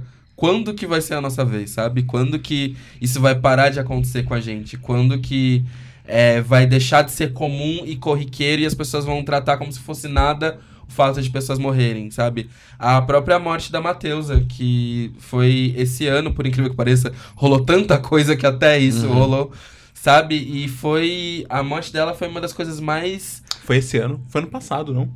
Acho que foi esse ano. né? 2018, foi 2018. Bom, Foi no final de 2018. É, foi É. 2018. Que Recente. seja, acho que não Uhum. deve ter um ano, se, se- ou se pá tem um ano. É, quem souber melhor me corrija. Mas é, só o fato de, tipo, da maneira como a vida dela foi tirada e foi feito um processo de desfiguração do rosto para que ela não fosse reconhecida, sabe que violência é essa que atinge corpos pretos de uma forma tão, sabe, direta, que a gente não consegue parar e, e não há resiliência que resolva, sabe? É, tipo, 9 de maio de 2018. Esse, esses crimes com, com traços de muita violência, ele só reflete o que a sociedade pensa dessas pessoas. Sim, É ódio, é ódio. A Uhum. pessoa, ela não quer matar o corpo, ela quer matar quem aquela pessoa é, Ou o que representa. o que ela representa, né? Sendo que as representatividades nunca morrem, na verdade. Não, jamais. É, É, até a- trazendo isso, né, pro próprio caso da Marielle, do, tipo, Sim. foi o extermínio do que ela representava enquanto pessoa, que tomou uma proporção que, né, a gente tá vendo o, o desenrolar disso agora, são 600 e poucos dias sem informação de como ela morreu, onde a gente sabe que existe toda uma ligação que dá a pessoas brancas e política de forma muito mais é, pesada, sabe? E a forma, principalmente, como ela foi colocada como mártir em função de tudo que aconteceu. Do, tipo, não, é- ela não serviu como mártir pra mostrar que pessoas pretas precisam de respeito. Ela deveria ter sido respeitada desde o Sim. início pra não se tornar o mártir que ela se tornou, sabe? E conhecida É, por inclu- todas de, antes de morrer. Sim, Exato. Inclusive, tem uma. Acho que o Jean Willis que falou isso, que ninguém é herói quando se está morto, entendeu? É muito, muito melhor que você esteja aqui vivendo e Uhum. lutando aqui, Exato, construindo as coisas aqui. algo. Né? As pessoas não precisam morrer pra, Pra virarem acontecer, heróis. exatamente. E muita, eu vi na época da morte da Marielle muita gente falando assim: Meu, como assim eu não conhecia essa mulher, sabe? Como assim eu não Exatamente. sabia quem era essa pessoa? Como assim essa mulher tava construindo isso tudo e a gente não conhecia? E será que, será que as pessoas estão mesmo olhando de fato para o que para quem tá por aí, quem tá aqui, as vozes que estão se colocando? Será que a gente também está se colocando de forma correta ou de forma a espalhar nossa voz para todo mundo de forma certa? Porque eu vejo muita gente muito durante muito tempo assim, até a gente cometia isso aqui no POC eh, durante um tempo, eh, que era de a gente ficar sempre pensando, ai, mas a gente somos um podcast LGBT. Vou dar o exemplo do POC, tá? Somos um podcast LGBT, etc e tal. Então só vamos falar com pessoas LGBTs. Não. A gente não pode só falar com pessoas Não, LGBT. a gente tá aqui Senão pra a gente falar vai estar todos. falando com, só com a gente mesmo. E a gente precisa ampliar a nossa Uhum. voz, né? A gente precisa de, de, dos, do, de pessoas aliadas, de aliados o tempo inteiro pra gente conseguir ampliar a nossa voz. A gente só tem que ter, tomar, tomar cuidado pros aliados não é, usarem a gente pra ganhar em cima da gente, né? Sim. Nada sobre nós sem nós, né? Exato. Esse é o, esse é o ponto. Inclusive, eu ia fazer uma pergunta sobre aliados. Uhum. Como pessoas brancas são aliados bons para a causa negra quando não são? Eu vejo muito é a questão, da questão do protagonismo. Uhum. né? Que a gente até já, já falou um pouco hoje. É, porque se você chega pra falar de alguma coisa, tendo uma pessoa preta que quer falar sobre aquilo, você tá errado. Não é aquele, não é o seu momento. Mas é um exemplo que a gente sempre dá da sala de aula. Tem lá a sala de aula, o professor foi preconceituoso e a pessoa preta tá lá e ela tá calada. Você é uma pessoa branca e você vai falar? Você vai falar. Você pode falar, você tem que falar. E muito provavelmente essa pessoa branca que está sendo preconceituosa, ela só vai parar e ouvir porque é uma outra pessoa branca que tá falando Uhum. e que tá entendendo o que ela tá falando. Agora, a partir do momento que aquela pessoa preta levantar e ela quiser falar, ou se ela pedir pra você parar de falar, você tem que parar de falar. É esse, é esse o ponto, é aí onde tá o limite que a pessoa que ela é aliada, ela tem que entender. Então ela é uma pessoa que trabalha dentro do setor de diversidade da empresa dela, e ela é uma pessoa branca, e ela precisa dar uma palestra sobre pessoas pretas. Não é ela que vai ministrar a palestra, ela vai chamar uma pessoa preta pra falar aquela palestra. usar ela tem o próprio recursos isso. privilégio pra alavancar pessoas que não tenham acesso. Exato. Exatamente. É tipo, é um meio de você, por exemplo, se você é uma pessoa branca e você quer ajudar uma pessoa preta, é, procure um meio de ampliar essa voz de modo que ela não precise gritar o Uhum. quanto se grita normalmente pra chegar uma informação. Porque é, quando você, você potencializa a voz de uma pessoa preta, ela não tá trazendo só ela consigo. Ela tá trazendo mais uma galera que também passa por isso, a fim de erradicar um problema que não precisa mais acontecer a partir daquele momento. Então, assim, é, às vezes a fala de uma pessoa preta orientada, né, pra isso, que ela consegue discernir um, um, raciocínio e consegue projetar isso, ela tá trazendo nesse contexto. Só que se porventura ela não consegue falar, ou o nível de opressão é tão grande que o espaço não permita que ela dialogue de uma maneira mais clara, parte também de uma pessoa branca entender que, sim, é aí exatamente onde o privilégio branco precisa agir, sabe? O privilégio branco não é você certificar de que você está usando isso a seu favor, por exemplo. Você não tá levando batida policial, você não tá levando multa, você não é esculachado quando você sai na rua à noite, é, ninguém questiona seu cabelo, do tipo, isso não é o privilégio branco. Sabe? É o uso correto do privilégio branco. O privilégio branco é você usar de situações onde você sabe que você sai fácil delas, mas que pessoas pretas não saem. E como você faz pra garantir que todo mundo saia da mesma forma, sabe? E não que você seja o único beneficiado de uma situação que, cara, pega muita mais gente, sabe? É, tava conversando com uma, uma amiga, nem lembro qual foi o contexto. Mas ela tava falando sobre isso. É, tá falando com a, com a minha dreadmaker, inclusive. É, e a gente tava falando sobre in- injustiças e problemas de pessoas pretas. E ela tava contando que teve um cliente dela, que, tipo, é branco, e foi fazer dread, né? Já começa o erro aí. Olha lá. E aí, não bastando, ele tava contando que tava num rolê de faculdade, ele, mais um outro menino branco e um menino negro. Os três estavam fumando maconha. O menino negro tinha um baseado dentro da bolsa. Os dois foram soltos com o seguinte disclaimer: eles teriam que falar que tinha sido o menino preto que fez. Olha isso, gente. E através disso, eles saíram da situação e se livraram do encarceramento. O moleque passou dois meses preso e teve que recorrer por conta do mesmo baseado que os amigos dele estavam fumando, porque os amigos deles usaram do privilégio branco erroneamente para o quê? Para sair da situação enquanto ele ficou. E aí é, é sobre isso, entendeu? É sobre como você entende que você não avança sozinho, sabe? Como você entende que a vida de uma pessoa preta importa, sabe? E que existem momentos onde essa vida vai ser muito mais frágil. Então, assim, é, enquanto pessoa branca, é você lembrar desse tipo de coisa. É lembrar que, cara, tem gente que tá passando perrengue porque não consegue um trampo. Uhum. Tem gente que tá passando perrengue por N outros pontos, do tipo, é saber que às vezes seu amigo preto vai passar por situação de racismo na entrada do seu prédio. É saber que seu amigo preto pode ser barrado de entrar numa balada às vezes, É, sabe? isso aconteceu isso uma é vez normal. comigo. Eu tava. Eu morava ainda no Recife. E eu tava. Nessa época, todo mundo, todo mundo no Recife ainda se usa, né? Lá. é, todo mundo usava, era moda muito usar a chinela havaiana. Então todo mundo ia pra balada de chinela havaiana, porque é uma cidade de praia, uma cidade quente, enfim. E eu lembro muito bem que a gente tava numa balada, e aí eu tava eu, umas amigas minhas da faculdade, todas as minhas amigas brancas, todo mundo de chinela havaiana, e eu fui a única pessoa barrada a entrar na, ba- na balada.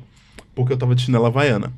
E o segurança era negro. O segurança era negro também. E aí eu falei, mas por que raios eu estou sendo barrado? Porque você tá de Havaianas. Eu disse, isso não tem nada a ver, tá todo mundo de Havaiana aqui.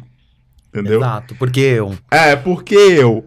E eu disse, você tá sendo racista. Aí ele disse, não, eu não sou racista. Eu disse, você tá sendo racista. Você, nem tá sendo racista.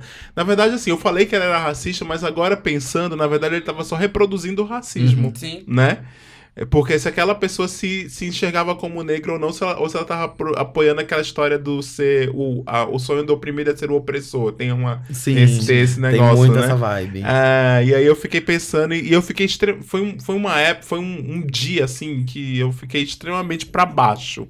Porque nunca tinha acontecido uma coisa comigo.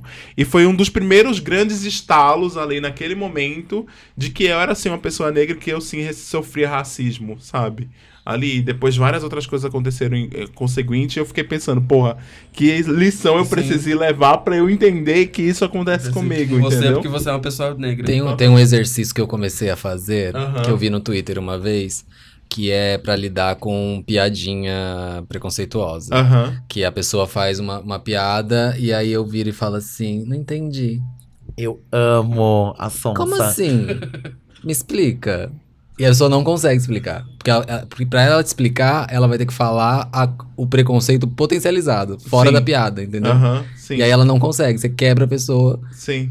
Que às vezes nem tava percebendo que aquilo era um preconceito. Ou então Escroto. quando a pessoa tá assim, é, é igual quando você tá brigando com a pessoa e a pessoa tá sem razão nenhuma e você diz, eu concordo. Aí ela fica. Não, como assim? Oi? Ela sempre Era pra essa fica- briga durar muito mais. E quando você fala eu concordo, a pessoa continua dando argumento. É. é verdade. É verdade, eu concordo. Aí Eu a pessoa errada. fica. de- a pessoa quebra ali É. no meio, né? A mesma coisa. Eu, você falou dessa situação da balada, é, eu não sei quantificar, porque foram muitas as vezes de entrar em loja de departamento dessas de roupa mesmo, tipo, várias delas.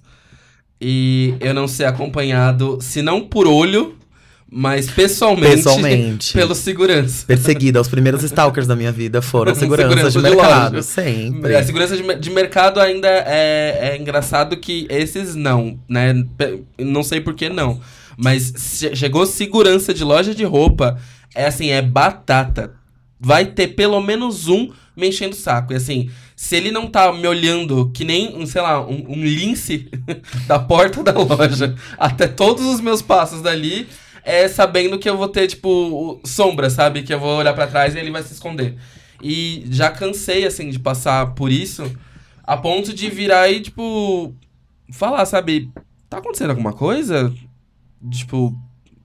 Teve um que eu virei pra ele e falei assim: você quer me dar cestinha? É, é, é por isso?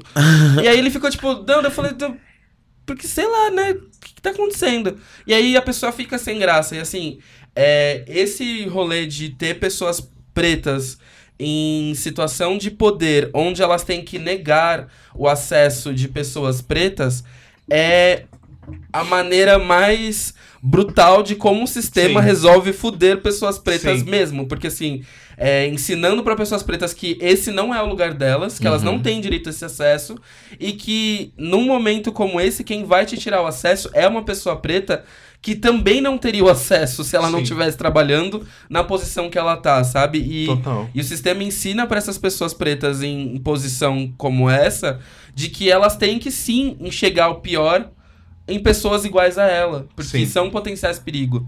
E acho que isso dita muito como a sociedade precisa evoluir na maneira de ler pessoas pretas de uma forma melhor. É, e se você for conversar muitas vezes com, umas pessoas, com essas pessoas em posição de segurança, assim, de lugares.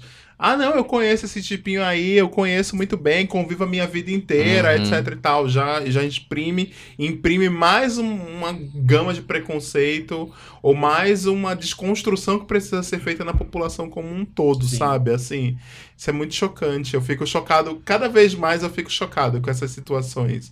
É, no domingo passado eu fui, eu fui com uma amiga minha almoçar e depois a gente passou, parou numa loja de quinquilharia na Paulista e eu tava lá na loja de quinquilharia e o segurança da loja, ele tava me acompanhando assim em todo momento, sabe? Enquanto eu tava lá dentro da loja. E eu só tava lá na loja esperando que ela queria comprar um adesivo, sabe? E eu fiquei pensando, meu, é sério? É sério que eu tô passando por isso aqui nesse domingo? Aí, eh, e depois eu saí da loja, nem comentei, mas eu fiquei pensando naquilo eu fiquei dizendo, porra, de novo, sabe? De novo, mais uma vez. Aí se eu comento isso com qualquer outra pessoa, assim, fora de um universo que não passa por isso, a pessoa diz, ah, não, será? Eu acho que você tava, você tava exagerando, exagerando. um pouquinho. Você Não é- não, não é tá bem vendo assim. bem. Não é bem assim, né? Ah, que pena, eu disse, ô amiga, você não sabe da missa o terço. Nem te conto o que, é que a gente passa. Já foi, ó, já foi barrado em. é, tipo, prédio onde trabalho. Aham. Eu, tipo, Já tra- eu tava também. trabalhando em uma. Eu tava uma semana trabalhando, então, tipo, fui barrado. Aí eu fiquei, tipo, mas Oi. eu trabalho aqui. E eu acho que até contei isso no, no, no outro episódio, mas não vou me estender muito na história. Mas eu já fui barrado dentro do prédio que eu trabalhava pra acessar uma outra área do prédio, indo fazer uma reunião com a minha chefe, que também era preta. E, tipo, me barraram antes. E aí a minha chefe, como tava, tipo, montada de, De chefe. de chefe, né? Do, tipo, tava no, no poder. Aquele então, assim, closão. o, o, o close todo acontecendo, no momento que eu entro do lado dela, eu tive meu acesso liberado. E assim, isso foi um puta de uma história dentro do meu ambiente de trabalho, porque eu falei, cara, eu tô aqui pra trabalhar. Eu não tô aqui pra passar por isso. E se isso ainda acontece, é porque a lógica que vocês usam pra fazer as coisas é extremamente racista. E acho que é importante que as pessoas entendam que sim, elas são racistas. E elas não vão deixar de ser racistas tão cedo. Elas são racistas principalmente com o que foge da visão branca. Então, assim, desde o do boliviano imigrante ou até mesmo o, o angolano, o senegalês ou o que quer que seja imigrante que entra aqui no país, que é o negro retinto, que também é rechaçado, como a gente vê em histórias do Rio, do, do Rio de Janeiro, histórias do Rio Grande do Sul, onde, sabe, esses imigrantes eles estão sendo maltratados por serem quem são, até, sei lá, bolivianos. Então, assim, a gente tem que entender que a lógica do país é uma lógica racista. A gente ainda reproduz o racismo é, da pior forma porque a gente não aprendeu a entender que. Não foi uma coisa que foi desconstruída na população. né? Exato, e a gente não aprendeu ainda a entender que, cara, faz parte do nosso país isso. Sim. Tipo, é, quanto menos pessoas brancas de olho claro estiverem no nosso país em espaço de poder, é o que mais reflete o que tá Sim. rolando. Total. Exato. E, aproveitando até fazer um gancho, né, pra falar de coisa boa, porque a gente precisa falar um pouco de coisa boa. É, quem são as pessoas pretas que hoje em dia é, te influenciam ou quem te influenciou desde o começo? E quem você vê hoje como uma potência que traz essa questão da, da negritude de uma forma que você olha e fala, porra, queria fazer igual, ou, né, o que quer que seja. Bom, as minhas referências pretas, desde, desde sempre, Thais Araújo, que era preta única durante muito Sim. tempo, em Uhum. todas, a- em qualquer coisa da Globo, ai, precisa ter preto, Thais Araújo, precisa- Thais Novela Araújo. Araújo. Vai fazer tudo. E uma das minhas memórias mais vívidas dela é ela fazendo Chica da, Da Silva, Silva, que é a preta no poder. Claro, tem vários problemas essa história, Já tá? sabemos. É, né? Mas independente disso, era uma, uma preta em- ali em ascensão numa época que você jamais imaginaria que ia Sim. ter uma preta em ascensão. Então, Thaís Araújo. Sempre gostei muito de Rihanna, e eu lembro até hoje quando eu comecei a gostar, porque a primeira artista pop foi Gwen Stefani, e eu tinha um amigo branco também, que a gente adorava Gwen Stefani, e aí teve um Grammy, que aí era Gwen Stefani, quem tava correndo na maior parte dos, dos das categorias era Gwen Stefani e Rihanna. Rihanna era novíssima no mercado. E Kelly Clarkson, que tinha acabado de ganhar o, o American American Idol. Idol. E foi um Grammy que a Kelly Clarkson arrebatou tudo. Só que a gente não conhecia tanto a, a Kelly Clarkson. E aí eu sempre falava, ai, mas se pelo menos a, a Gwen não levou, mas se pelo menos a Rihanna tivesse levado. Eu lembro que ele me perguntou assim, mas por quê? Da onde que você tirou que você gostava de Rihanna? Eu adorava a Rihanna e eu não entendia por quê. Hoje eu vejo, ela era uma referência que gritava muito. Além de Beyoncé, obviamente, né? E hoje, assim, mais próximo, Nathalie Neri, que eu amo, amo, sigo horrores. Inclusive, onde é que você comprou aquele verde oliva pra fazer aquela trança, Nathalie? Me ajuda. Socorro, que eu não acho Nossa, é nesse cor Brasil. linda, não linda. tem no Brasil. Gente, não tem no Brasil essa É cor. muito difícil. Sério, eu fui procurar no AliExpress e não tinha. Eu falei, gente, como assim? Socorro. ela. Ela, ela estocou tudo Nervosa. na casa dela. Estocou tudo ali, por isso que ela lava depois, Esse, ela esses tempos atrás eu levei um susto que Nata- eu, eu entrei no Stories, a Nathalie Neri estava em Coatá. Que é a cidade A onde cidade. eu cresci. é Gente, lá no interior, aqui de São Paulo. É porque ela é de Assis, né?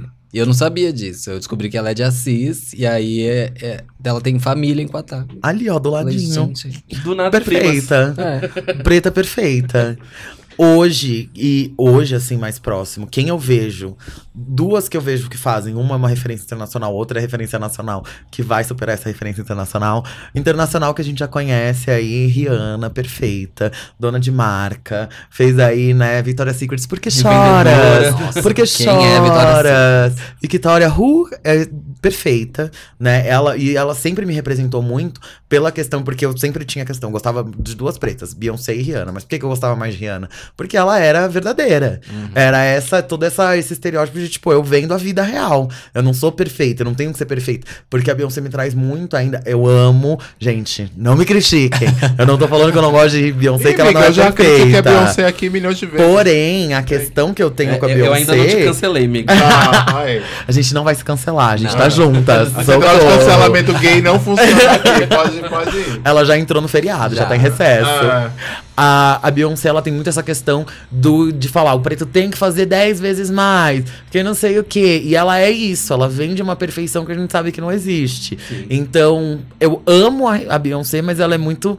Você tem que se fazer muito. Agora, a Rihanna, não. ah, quem não vai amar uma pessoa que tomou banho no esgoto no Rio de Janeiro? né? Gente! Né? Como não amar, né? É um cristal inquebrável. Ficou lá, entra, vamos na praia, e vai lá na Baía de Guanabara. É isso, Gente, gente. é muito Como de uma maravilhosa. pessoa dessa? É que É e- e maravilhosa. é esse o problema de a gente transformar todas essas cantoras em divas inalcançáveis. Sim. Nunca serei, nunca. Exato, é, não. Sou um mero mortal, sabe? Aí você não se acaba não se identificando mesmo. Sim, Exatamente. E aí a Se pessoa já é fica muito distante, distante. é. é. Se já é distante Vira uma, uma diva exceção, branca, ah, né? Tipo, se já é distante vou. uma Lady Gaga, uma Katy É. Perry, uma Madonna, se já são figuras distantes por serem brancas, quando você transpõe isso pra uma diva preta, ela se torna ainda mais distante, Uhum. porque ela muitas vezes vai ser É a a exceção da única. exceção da é, exceção. Exato, ela A veio de outro única planeta, ela é um É. ET, gente. Sim. E a nossa referência aqui, que eu amo, que inclusive não somos amigos pessoais ainda, mas poderíamos, já temos fotos juntos, né, Isa?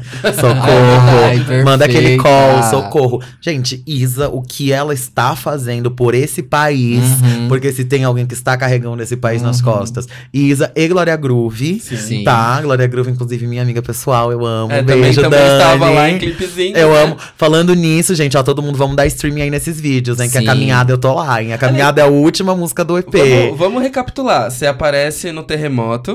É, eu apareci no. Ah, ó, eu te vi. eu apareci no da Isa primeiro, É, que aí o- teve um frame lá no meu talismã. Meu talismã. Aí eu apareci em Terremoto, na gangue de GG. E a gangue de GG vai ter um remember. Gente, eu não sei quando isso vai pro ar. E eu não sei se eu podia estar falando primeira isso. mão, primeira Felipe, mão, não me galera. mata. Me continua me chamando, socorro.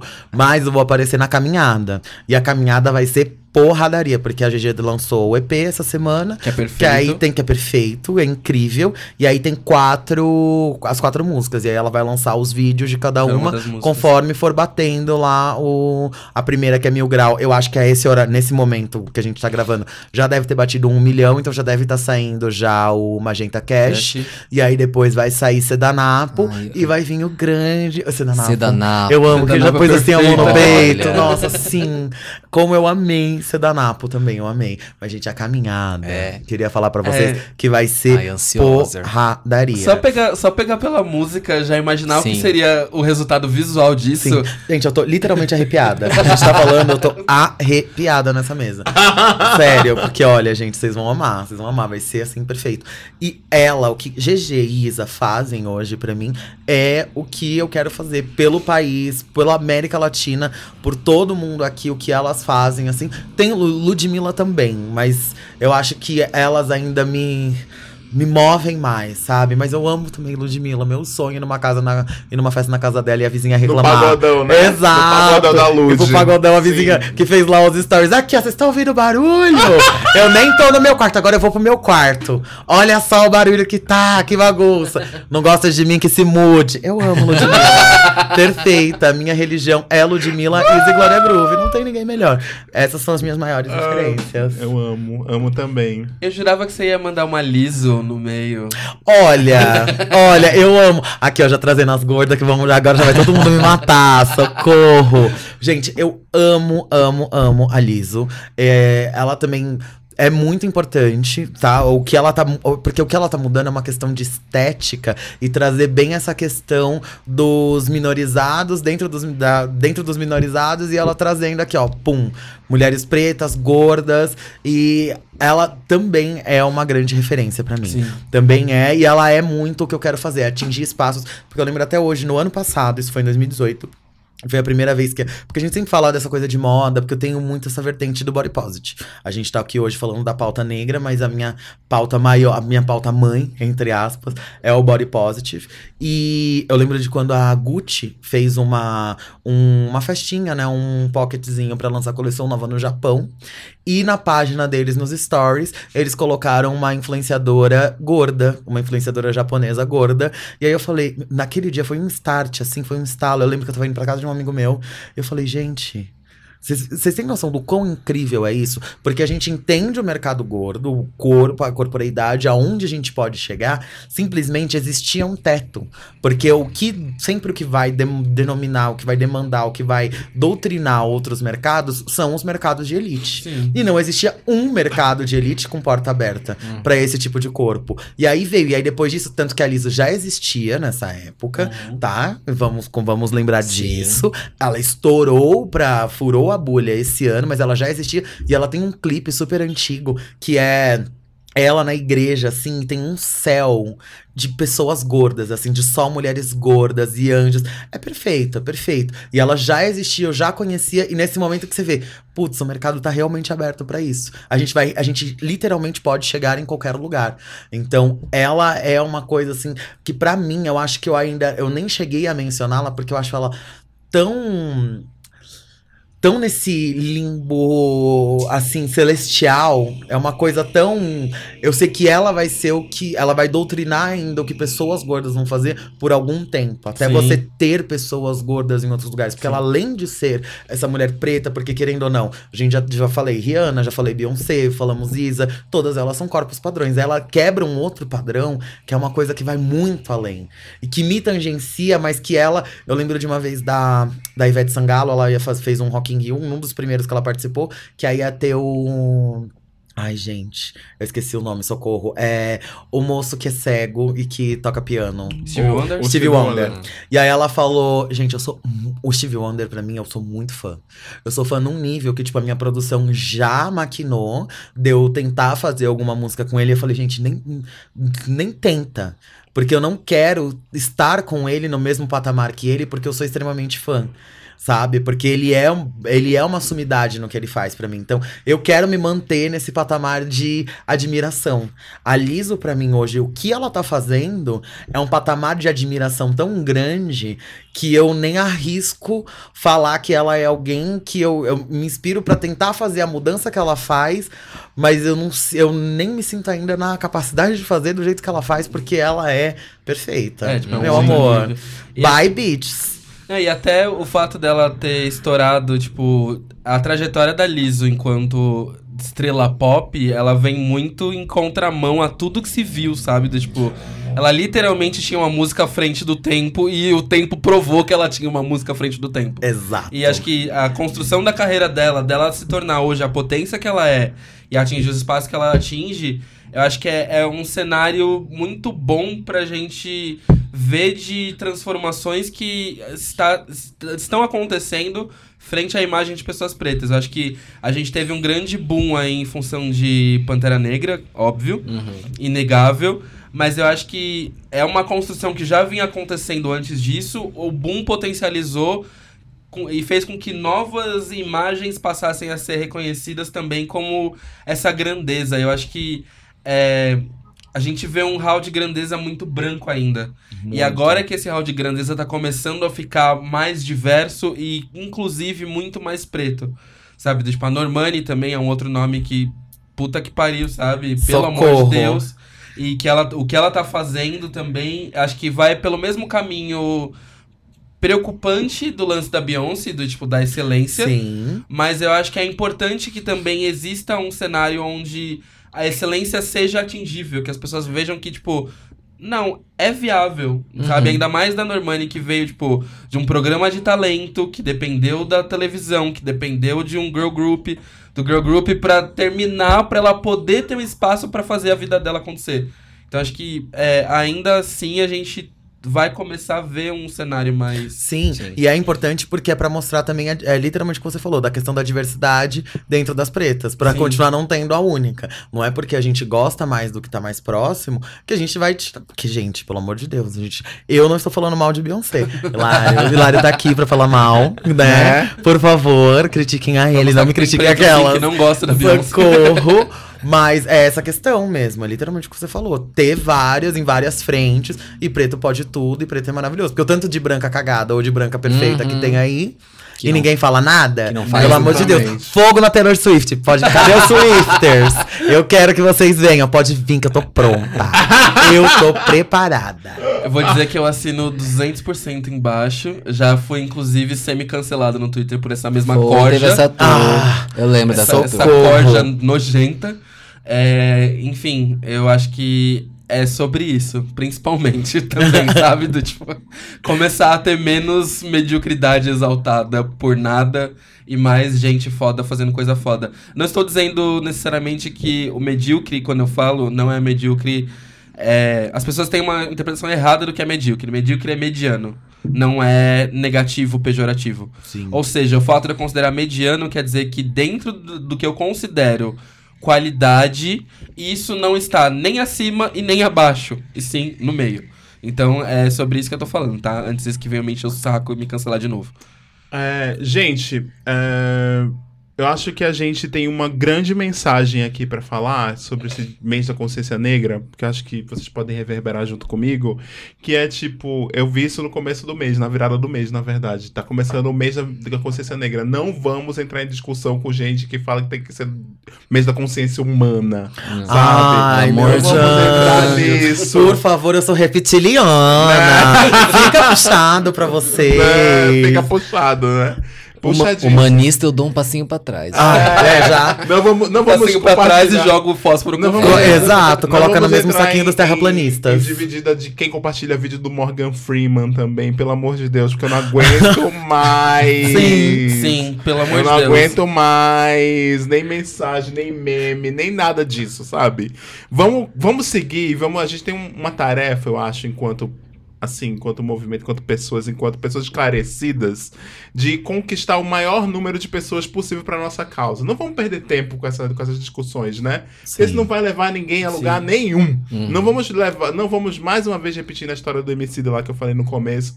Não vamos perder tempo com isso também, porque o Emicida não é nosso inimigo, essas pessoas não são nossas inimigas, Não, entendeu?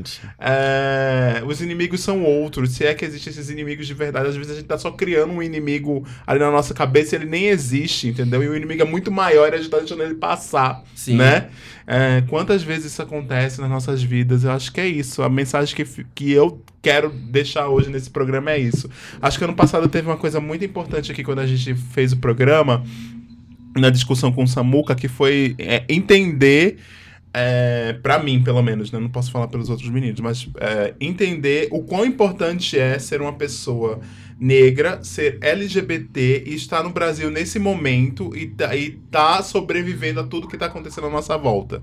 A gente tem que se orgulhar disso todos os dias, mais do que a gente tem que lamentar. Isso a gente tem que fazer mesmo, tá? Eu, pelo menos eu acho. É, eu acho, eu concordo muito com isso. Acho que quanto mais a gente perde tempo falando de pauta que não deveria ser pauta e nem deveria ter palco, a gente tá deixando de olhar para o que realmente importa, que foi o que a gente falou basicamente no começo.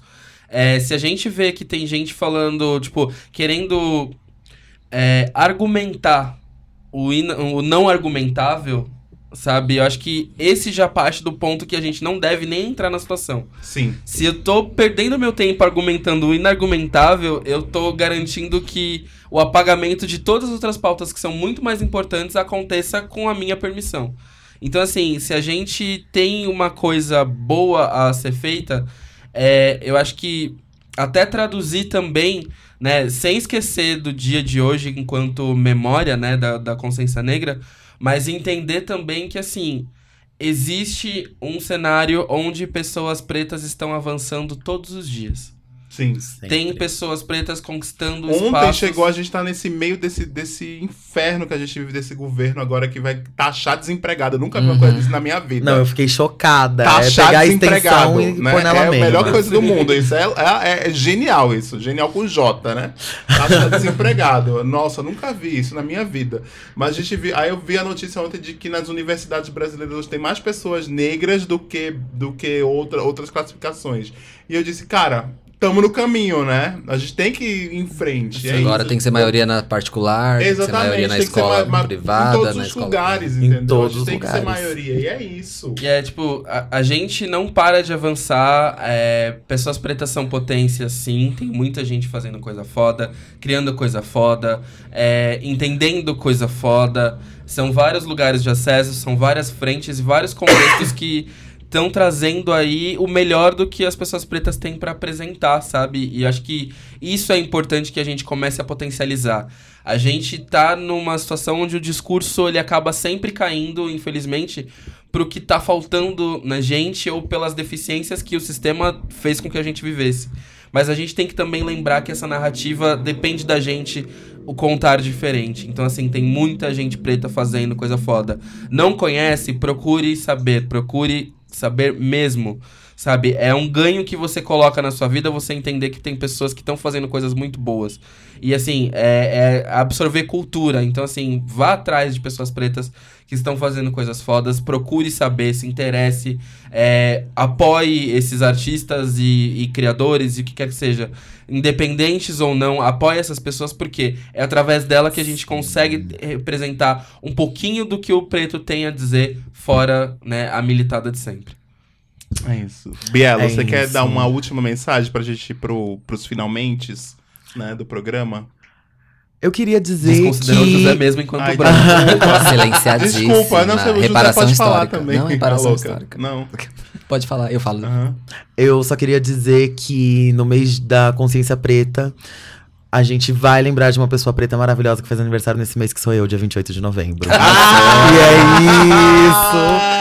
E é porque eu, eu acho que tudo que vocês falaram engloba bem o que é esse, o que isso significa, o que isso representa, que traz novamente o que a gente falou no início. É uma memória, é uma coisa que precisa estar ali e que ainda precisa existir para que todo mundo entenda que essa representatividade existe, a gente existe e a gente tem sim que ser maioria em todos os lugares.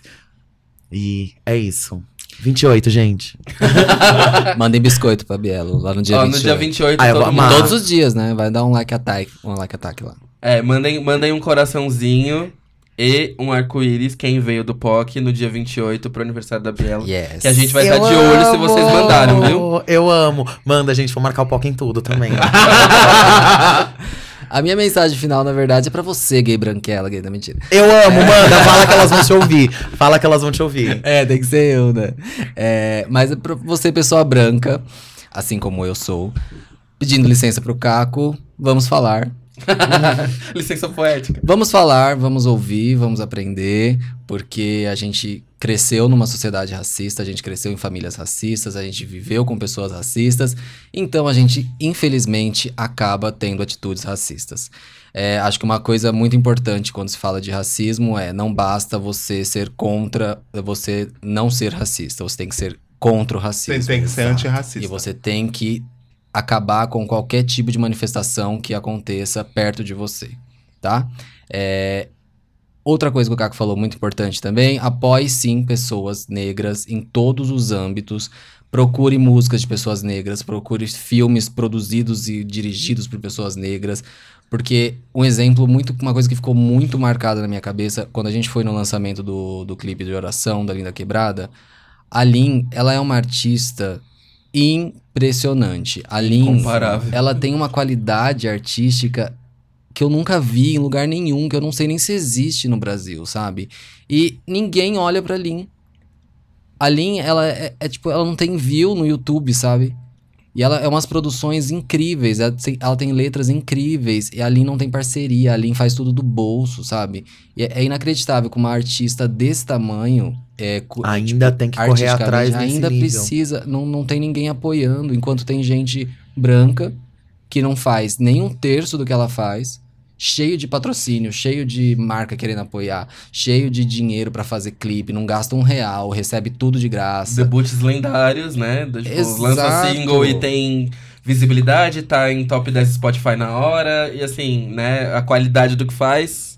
Exatamente. Duvidosa. E outra Pra, coisa. pra falar o, o mínimo. É. né? Pra ser polida. Que eu sou aciadinha hoje. E outra coisa, você que é gay, branco, nunca silencie quando um negro está falando sobre uma causa dele. Mesmo que isso que esteja falando em cima de uma coisa que você está militando, Sim. quanto pessoa gay. É, aconteceu no Twitter uma polêmica sobre o apresentador do Jornal Nacional que é gay e é branco e é padrão. E cor. namora o irmão dele, inclusive. Não, não é o irmão dele. Jurava. A gente, a gente tem. A gay branco tem esse problema. É, Só gemelares juntas. Só terapia. É, então, e aconteceu que um, um homem, um homem negro veio a público e disse que esse cara, apesar dele ser gay, é muito legal ele estar nessa posição, mas ele só chegou nessa posição porque ele é homem, porque Porque é ele é branco, porque ele tem um corpo padrão, porque ele não é afeminado. Então, não é uma coisa, não, não desmerece a outra. Elas coexistem. Então, são problemas que a gente precisa falar. Ele tá lá, é muito legal, mas por que que ele chegou lá e pessoas que são diferentes dele, que são mais minoria do que ele, não chegam? Né? O próprio Exato. tweet da Bianca Della Fence falando sobre essa questão é maravilhoso, que ela fala justamente sobre isso. Do tipo, ah, padrão não dá nem espaço pra gente passar na boate, que dirá. O que dirá? Exatamente. Sabe? E ele reclamou. pra Eu, fui, eu fui uma das pessoas que comemorou ele estar lá, porque além de tudo, ele é surubeiro, porque isso saiu na imprensa. que ele tava fazendo O que, suruba. que é isso? É, o que tudo. significa isso? suruba. É, Aquela. Saiu na imprensa em vários lugares e ele não desmentiu, tá? Que ele fazia suruba. Ah, tem que fazer mesmo, É. a surubinha de Isso, leve. gente. E tá fui uma das pessoas que ia Tá. porque aquele espaço ali é um espaço extremo. Imagina, o espaço do William Bonner, Sim. é uma pessoa extremamente quadrada, né? Tem uma Nossa, eu nem surubeira imagino, ali. tem uma bicha Tudo. surubeira. É. Nem que seja padrãozuda. Aí eu fui uma das pessoas que comemorei, mas depois no outro dia ele tá dizendo: Ah, eu não queria ser lembrado só por eu ser gay. Meu amor, mas agora você foi. Exato. Não dá uma de Paulo Gustavo, entendeu? Né, pelo amor não de Deus. vai. É, É que é não aquilo, ó, essa. a gente precisa chegar num momento em que isso não vai ser uma questão. Exatamente. Mas agora. Na- É uma questão naquele e é era importante. Eu sou da, do time do Hilário nesse ponto. Eu também Uhum. comemorei, apesar de saber que não me representa. Sim. Porque eu, da, da última novela que teve agora, não sei se a novela já vai ter acabado ou não, mas a Dona do Pedaço, eu fa- fa- fiz o review ali da novela, faço. Quem perdeu, Ainda perdeu os quem- melhores reviews da internet sobre É a novela. isto, sabe, gente? Sinto muito, mas eu volto aí nos red carpets da vida, janeirão tá aí.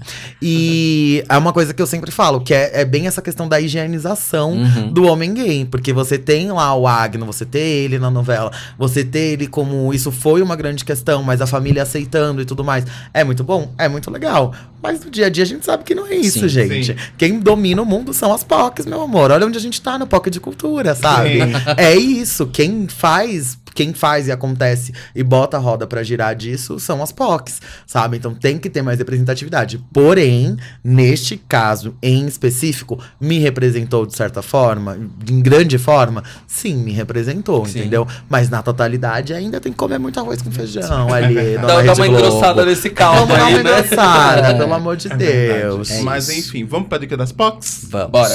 Dica das Quem já tem engatilhado aí? Eu tenho. Bom, ela- elas foram faladas aqui, mas né, não custa nada repetir. É, primeiro é Evapora da Isa com a Ciara, porque pra mim acho que não, não existiu coisa tão perfeita Uhum. quanto isso. Eu achei que assim, né, Diplo tem um tesão por clipes no deserto, tem. Sim.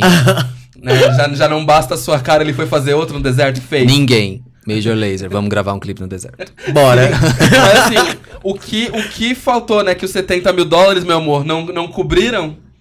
Né? O clipe de Ciara e Isa, É. ali tinha Ali, dólar ó, para um tinha. cacete. Que aquele clipe era rico. Assim, rico de referência, rico de beleza, rico de tudo. É, Glória Groove também com o Alegoria. Acho que a Glória poder entrar no elemento dela e poder voltar, tipo, mostrar que ela é uma popstar e que ao mesmo tempo ela é uma popstar rapper foda do caralho. Que tem as melhores rimas do que, se duvidar, metade de muita gente. Tem mais fôlego que até o Baco cantando. Sabe? Sim. Né? Vamos combinar que merece atenção. Uhum. E eu acho que no geral, assim, eu ia falar do que eu falei, assim, sabe? Consumam pessoas pretas. Tem muita coisa preta foda sendo feita por aí, sabe? De, é, de dança, de teatro, de influência digital, de cultura, de beleza, música. Principalmente na música, a gente tem muitas vozes pretas fodas que merecem ser ampliadas, sabe? As Bahias da Cozinha Mineira, Mamundi, Tássia Reis. É, tem muita gente, muita gente. Então, assim, não dá pra ficar citando toda vez quem merece atenção. Então, assim, se a gente quer fazer uma música e um mundo e, e uma sociedade mais diversa, mais respeitosa, sabe? Vamos começar a dar espaço pra essas pessoas ascenderem cada vez mais, sabe? Sim. É, eu tenho algumas dicas essa semana, tô muito cheio. Bring it. Eu É, eu vou indicar um documentário na Netflix que chama Alô Privilégio, é a Chelsea, Ah, que é maravilhoso. Tudo. A Chelsea é uma atriz, apresentadora, ela é bem famosa, comediante também. comediante também, e ela é branca. E ela, nesse documentário, ela começa a fazer um review da vida dela, de como ela ser branca ajudou a chegar onde ela tá. É, é bem legal. Pesada, eu adoro ela. É, eu vou reforçar o clipe de oração da Linda Quebrada. Deem views. Escutem Linda Quebrada, perfeita. Tá vindo numa nova era aí. Eu tenho certeza que vai ser incrível também. E ela já prometeu já que vai ser bem Vai, diferente do que todo mundo tá pensando. Ou Exato. seja, vai ser foda.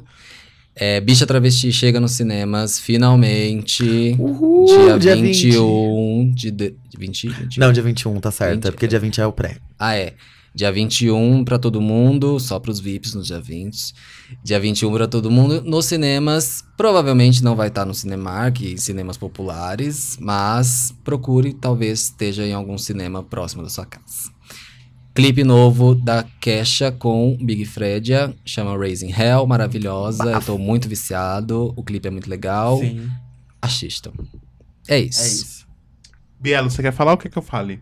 Pode falar. Tá, eu vou dar a dica do Festival Mix Brasil, que se você estiver ouvindo esse episódio hoje, terça-feira, dia 19, hoje é o penúltimo dia e amanhã é o último dia em São Paulo, então dá tempo de você correr e ver as produções. Eu não sei se já vai ter passado o show do Gongo, acho que já, que é maravilhoso o show do Gongo. Vale a pena ir, é, vale a pena assistir os filmes que passam, porque é uma curadoria LGBTQI+, todas de filmes do mundo inteiro, filmes que não vão chegar no cinema brasileiro normalmente, que a gente não vai ter acesso a esses filmes. Inclusive, eu fico muito triste, porque tinha que ter um jeito da gente acessar esses filmes depois Sim. pela internet de alguma forma, nem que seja pagando. Mas eu queria muito ter isso. É, então fica a dica do Mix Brasil, mais uma vez aqui em São Paulo, quem for de São Paulo. E eu vou repetir de novo uma dica que eu dei outro dia, porque essa semana eu chorei assistindo Bom Sucesso de novo. Nossa, eu amo a novela das sete. mesmo. Bielo está aqui impactadíssima. É, é. Socorro. Essa novela é. Você É acha ela ruim? isso. Ai, amiga, Ah, acho. bom. Você acha ela Socorro. ruim? Acho um pouco cansativa. Eu acho ela legal, sabia? Dentro, da, dentro do universo da Globo, ela é a melhor, né? Eu não, mentira, acho. tem, tem malhação. Malhação tá. A malhação tá um tiro na cara. Ali, ó, trazendo as pretas, trazendo Eu as gay ali. Eu amei que foi Ah, eu tô cena- falando de novela, não tô falando de malhação. Mas é o é, quê? Vamos Segura, meu cabelo, segura meu Vamos cabelo. ter que fazer um episódio novela, já vi aqui, chamado... Por favor, socorro. que teve. te- Até foi até essa sema- essa semana que eu vi, que era uma cena da Malhação onde a menina questionava por que, que não tinham autoras ou autores pretos na, na Ah, não, mas sociedade. Exato, na tá literatura. já faz uns quatro anos, né? Já, já faz, mas sim. é que essa temporada tá Tá assim, pesado. E, assim, Tiro, porrada pesada e bomba. nisso, tiro, porrada a e bomba. menina militou de uma forma que eu fiquei. Amada. Sim, Poder sim. para o povo preto. eu, quero, vamos eu quero muito, Então tá bom, eu quero tô muito de- assistir eu tô Amor de bom Mãe. sucesso essa semana, eu não lembro o episódio, era uma... Mas era fala a tipo, cena, vamos ver se passa, vai. Não, era uma cena, era mais uma cena lá ele explicando sobre a questão do câncer e tal, e eu achei legal do jeito que eles estavam discutindo, do jeito que eles estavam pondo também. Sim. Aí, então eles estavam achando bem legal. Ahn, e é isso, essas são minhas duas dicas dessa semana. Bielo, agora que você. Ai, gente. Gente, eu já sei que pode fazer várias indicações, então eu vou fazer. Vocês quiser. vão querer me matar, mas eu vou fazer várias. Vai, diz A aí. primeira, que tem tudo a ver com o nosso tema, é pra quê? Pra você que é uma POC Geek. Como eu, que tem agora os seus dois, as suas duas séries, que, os seus dois filmes que eu mais gostava, que eu conheci em, em modo filme. E agora estão virando séries na grande instituição HBO, que eu amo, Homebo- Homebox Cinema, ó, Homebox Office. é, que é Watchmen. Porque, Amo, gente, nossa, sim, é Watchmen incrível. é, um fi o, o filme que foi baseado nos quadrinhos foi incrível, incrível. Era um dos meus filmes preferidos e é um filme de super-herói porque ele foi feito, foi um dos primeiros quadrinhos a ser feito para adultos, que fala de uma sociedade distópica, de coisas que poderiam, como poderiam ter acontecido, como poderia ter parado a guerra no mundo. E o Watchmen tá sendo a continuação, porque esse, é, os quadrinhos foram dos anos 80. Então hoje é a continuação na sociedade de hoje. Se aquilo tivesse acontecido. Porque para o mundo como tava em Guerra Fria, um cara foi e jogou, fez um grande ataque no mundo todo. Culpando um super-herói em específico. Então, daí o mundo todo teve que se unir contra esse super-herói e ele saiu do, do, do planeta Terra e mora em Marte hoje. Então, todo mundo hoje é amigo.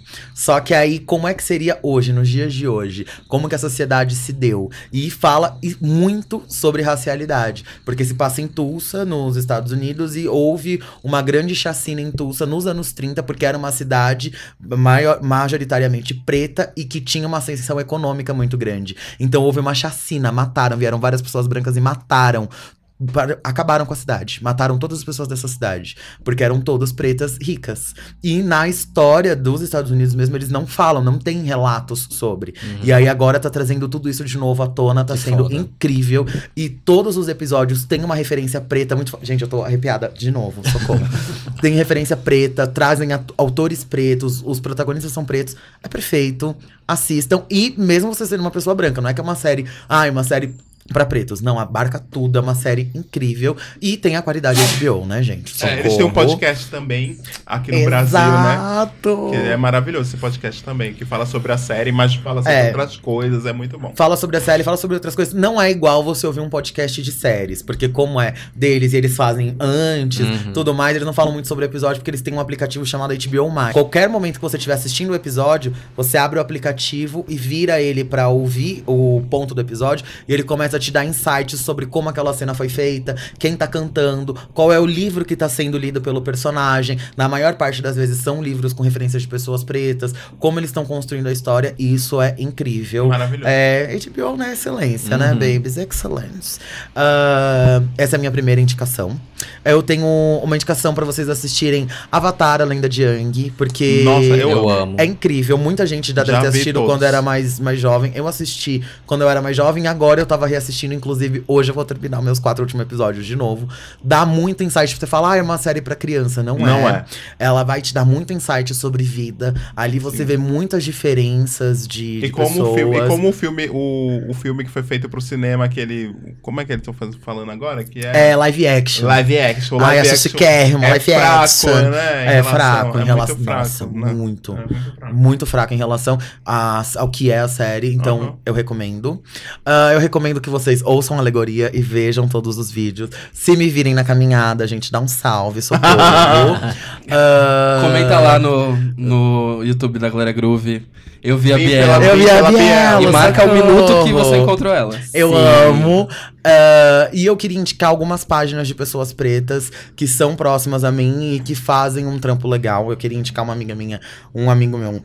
Ursa Power é o arroba, é O arroba, o Gui. Gui maravilhoso. É, é Power PWR, Ursa Power, que ele faz um trabalho muito legal sobre de música pop. Ele faz alguns tops semanais sobre música pop, algumas gincanas, então é legal pra você se atualizar. Muito, para mim ajudou muito com K-pop, porque ele traz muita coisa de K-pop. Eu não não tenho a cidade, gente. Queria ter a cidade, mas olha, socorro pra mim, eu parei ali no Necatinho de Alacá. É, não temos essa idade aqui também, mas a gente Socorro. respeita, a gente ama vocês. A gente tá? respeita, vira e mexe, aparece uma coisinha legal, um Blackpink. Até amigos que gostam. né? É. Tem amigos que gostam, a gente Um aceita. beijo, Duda.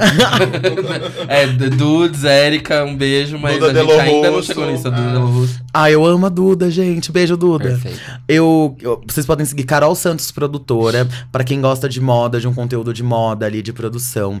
Rita Carreira, ela é preta, ela é plus Perfeita. size, ela Tava é bombando no perfeira. Fashion Week atualmente. Bombou- proprietária, né, Né? do Fashion Do- dona. Week. Dona.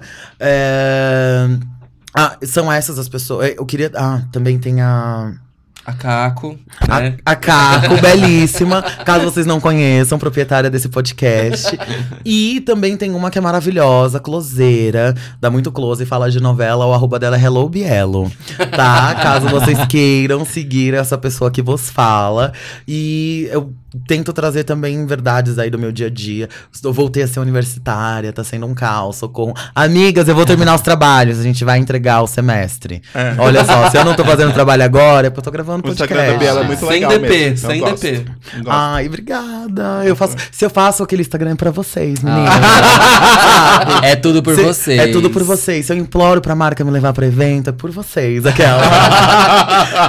Gente, e é, é isso. Essas são as minhas indicações. Ah, Biela, a gente amou você Foi aqui. incrível. Foi Eu incrível. Muito sabia que obrigado. seria bom, mas foi muito Sim. além do que eu Eu esperava, amei. que tá maravilhoso tanto. isso. E aí, Gente, no obrigada. episódio de novela, você volta. A gente Ai, volta no Por no, favor. no episódio especial sobre Intersex Sobre também, Intersex também. também. traremos Quero. De volta pra poder falar um pouquinho mais sobre isso, que já era um assunto parte da muito família comentado. Cultura. Ai, Sim. gente, meu coração ficou tão quentinho agora. Vocês são maravilhosos. Porque eu lembro quando eu comecei a ouvir vocês, que foi logo que vocês começaram, Aham. eu ainda trabalhava, ainda tinha emprego formal, era operária, trabalhava lá como analista. Então era aqui, ó, foco de cultura aqui, ó, e tac tac tac no computador. Ah, e eu só ali, ó, dando risada, e minha chefe, você tá rindo por quê? Falei, tá atrapalhando meu trabalho? Obrigada. Vou continuar aqui, ó, só no kkkk. E vamos lá. E vida que segue, gente. Obrigada. Pra mim tá Ai. sendo uma honra ter sido convidada pra estar aqui com Imagina, vocês. amiga. Ah, Maravilhoso. E- Você é ícones, incrível. né? Recebendo ícones. Não assim é, a gente se o, o brilho se reconhece, Sim. né? E a gente aqui, ó, se junta pra fazer uma supernova. É isso. Arrasou. Ou uma suruba como, né, o grande repórter do jornal. Olha só, eu nem sei o que significa isso, tá? Socorro. Pelo amor, eu sou virgem, eu escolhi esperar. Ah, gente. amiga, você é sagitário, não é virgem, não. Ai, socorro! Para de me entregar, garota! louca. Gente, é Hoje isso. tá mais barato. Oi? É, bom dia. É isso. Um beijo. Muito obrigado, Biela, de novo por Beijo. estar aqui com a gente. E Até semana Semana que seguinte. Beijo e até logo Beijo. menos. Uhul.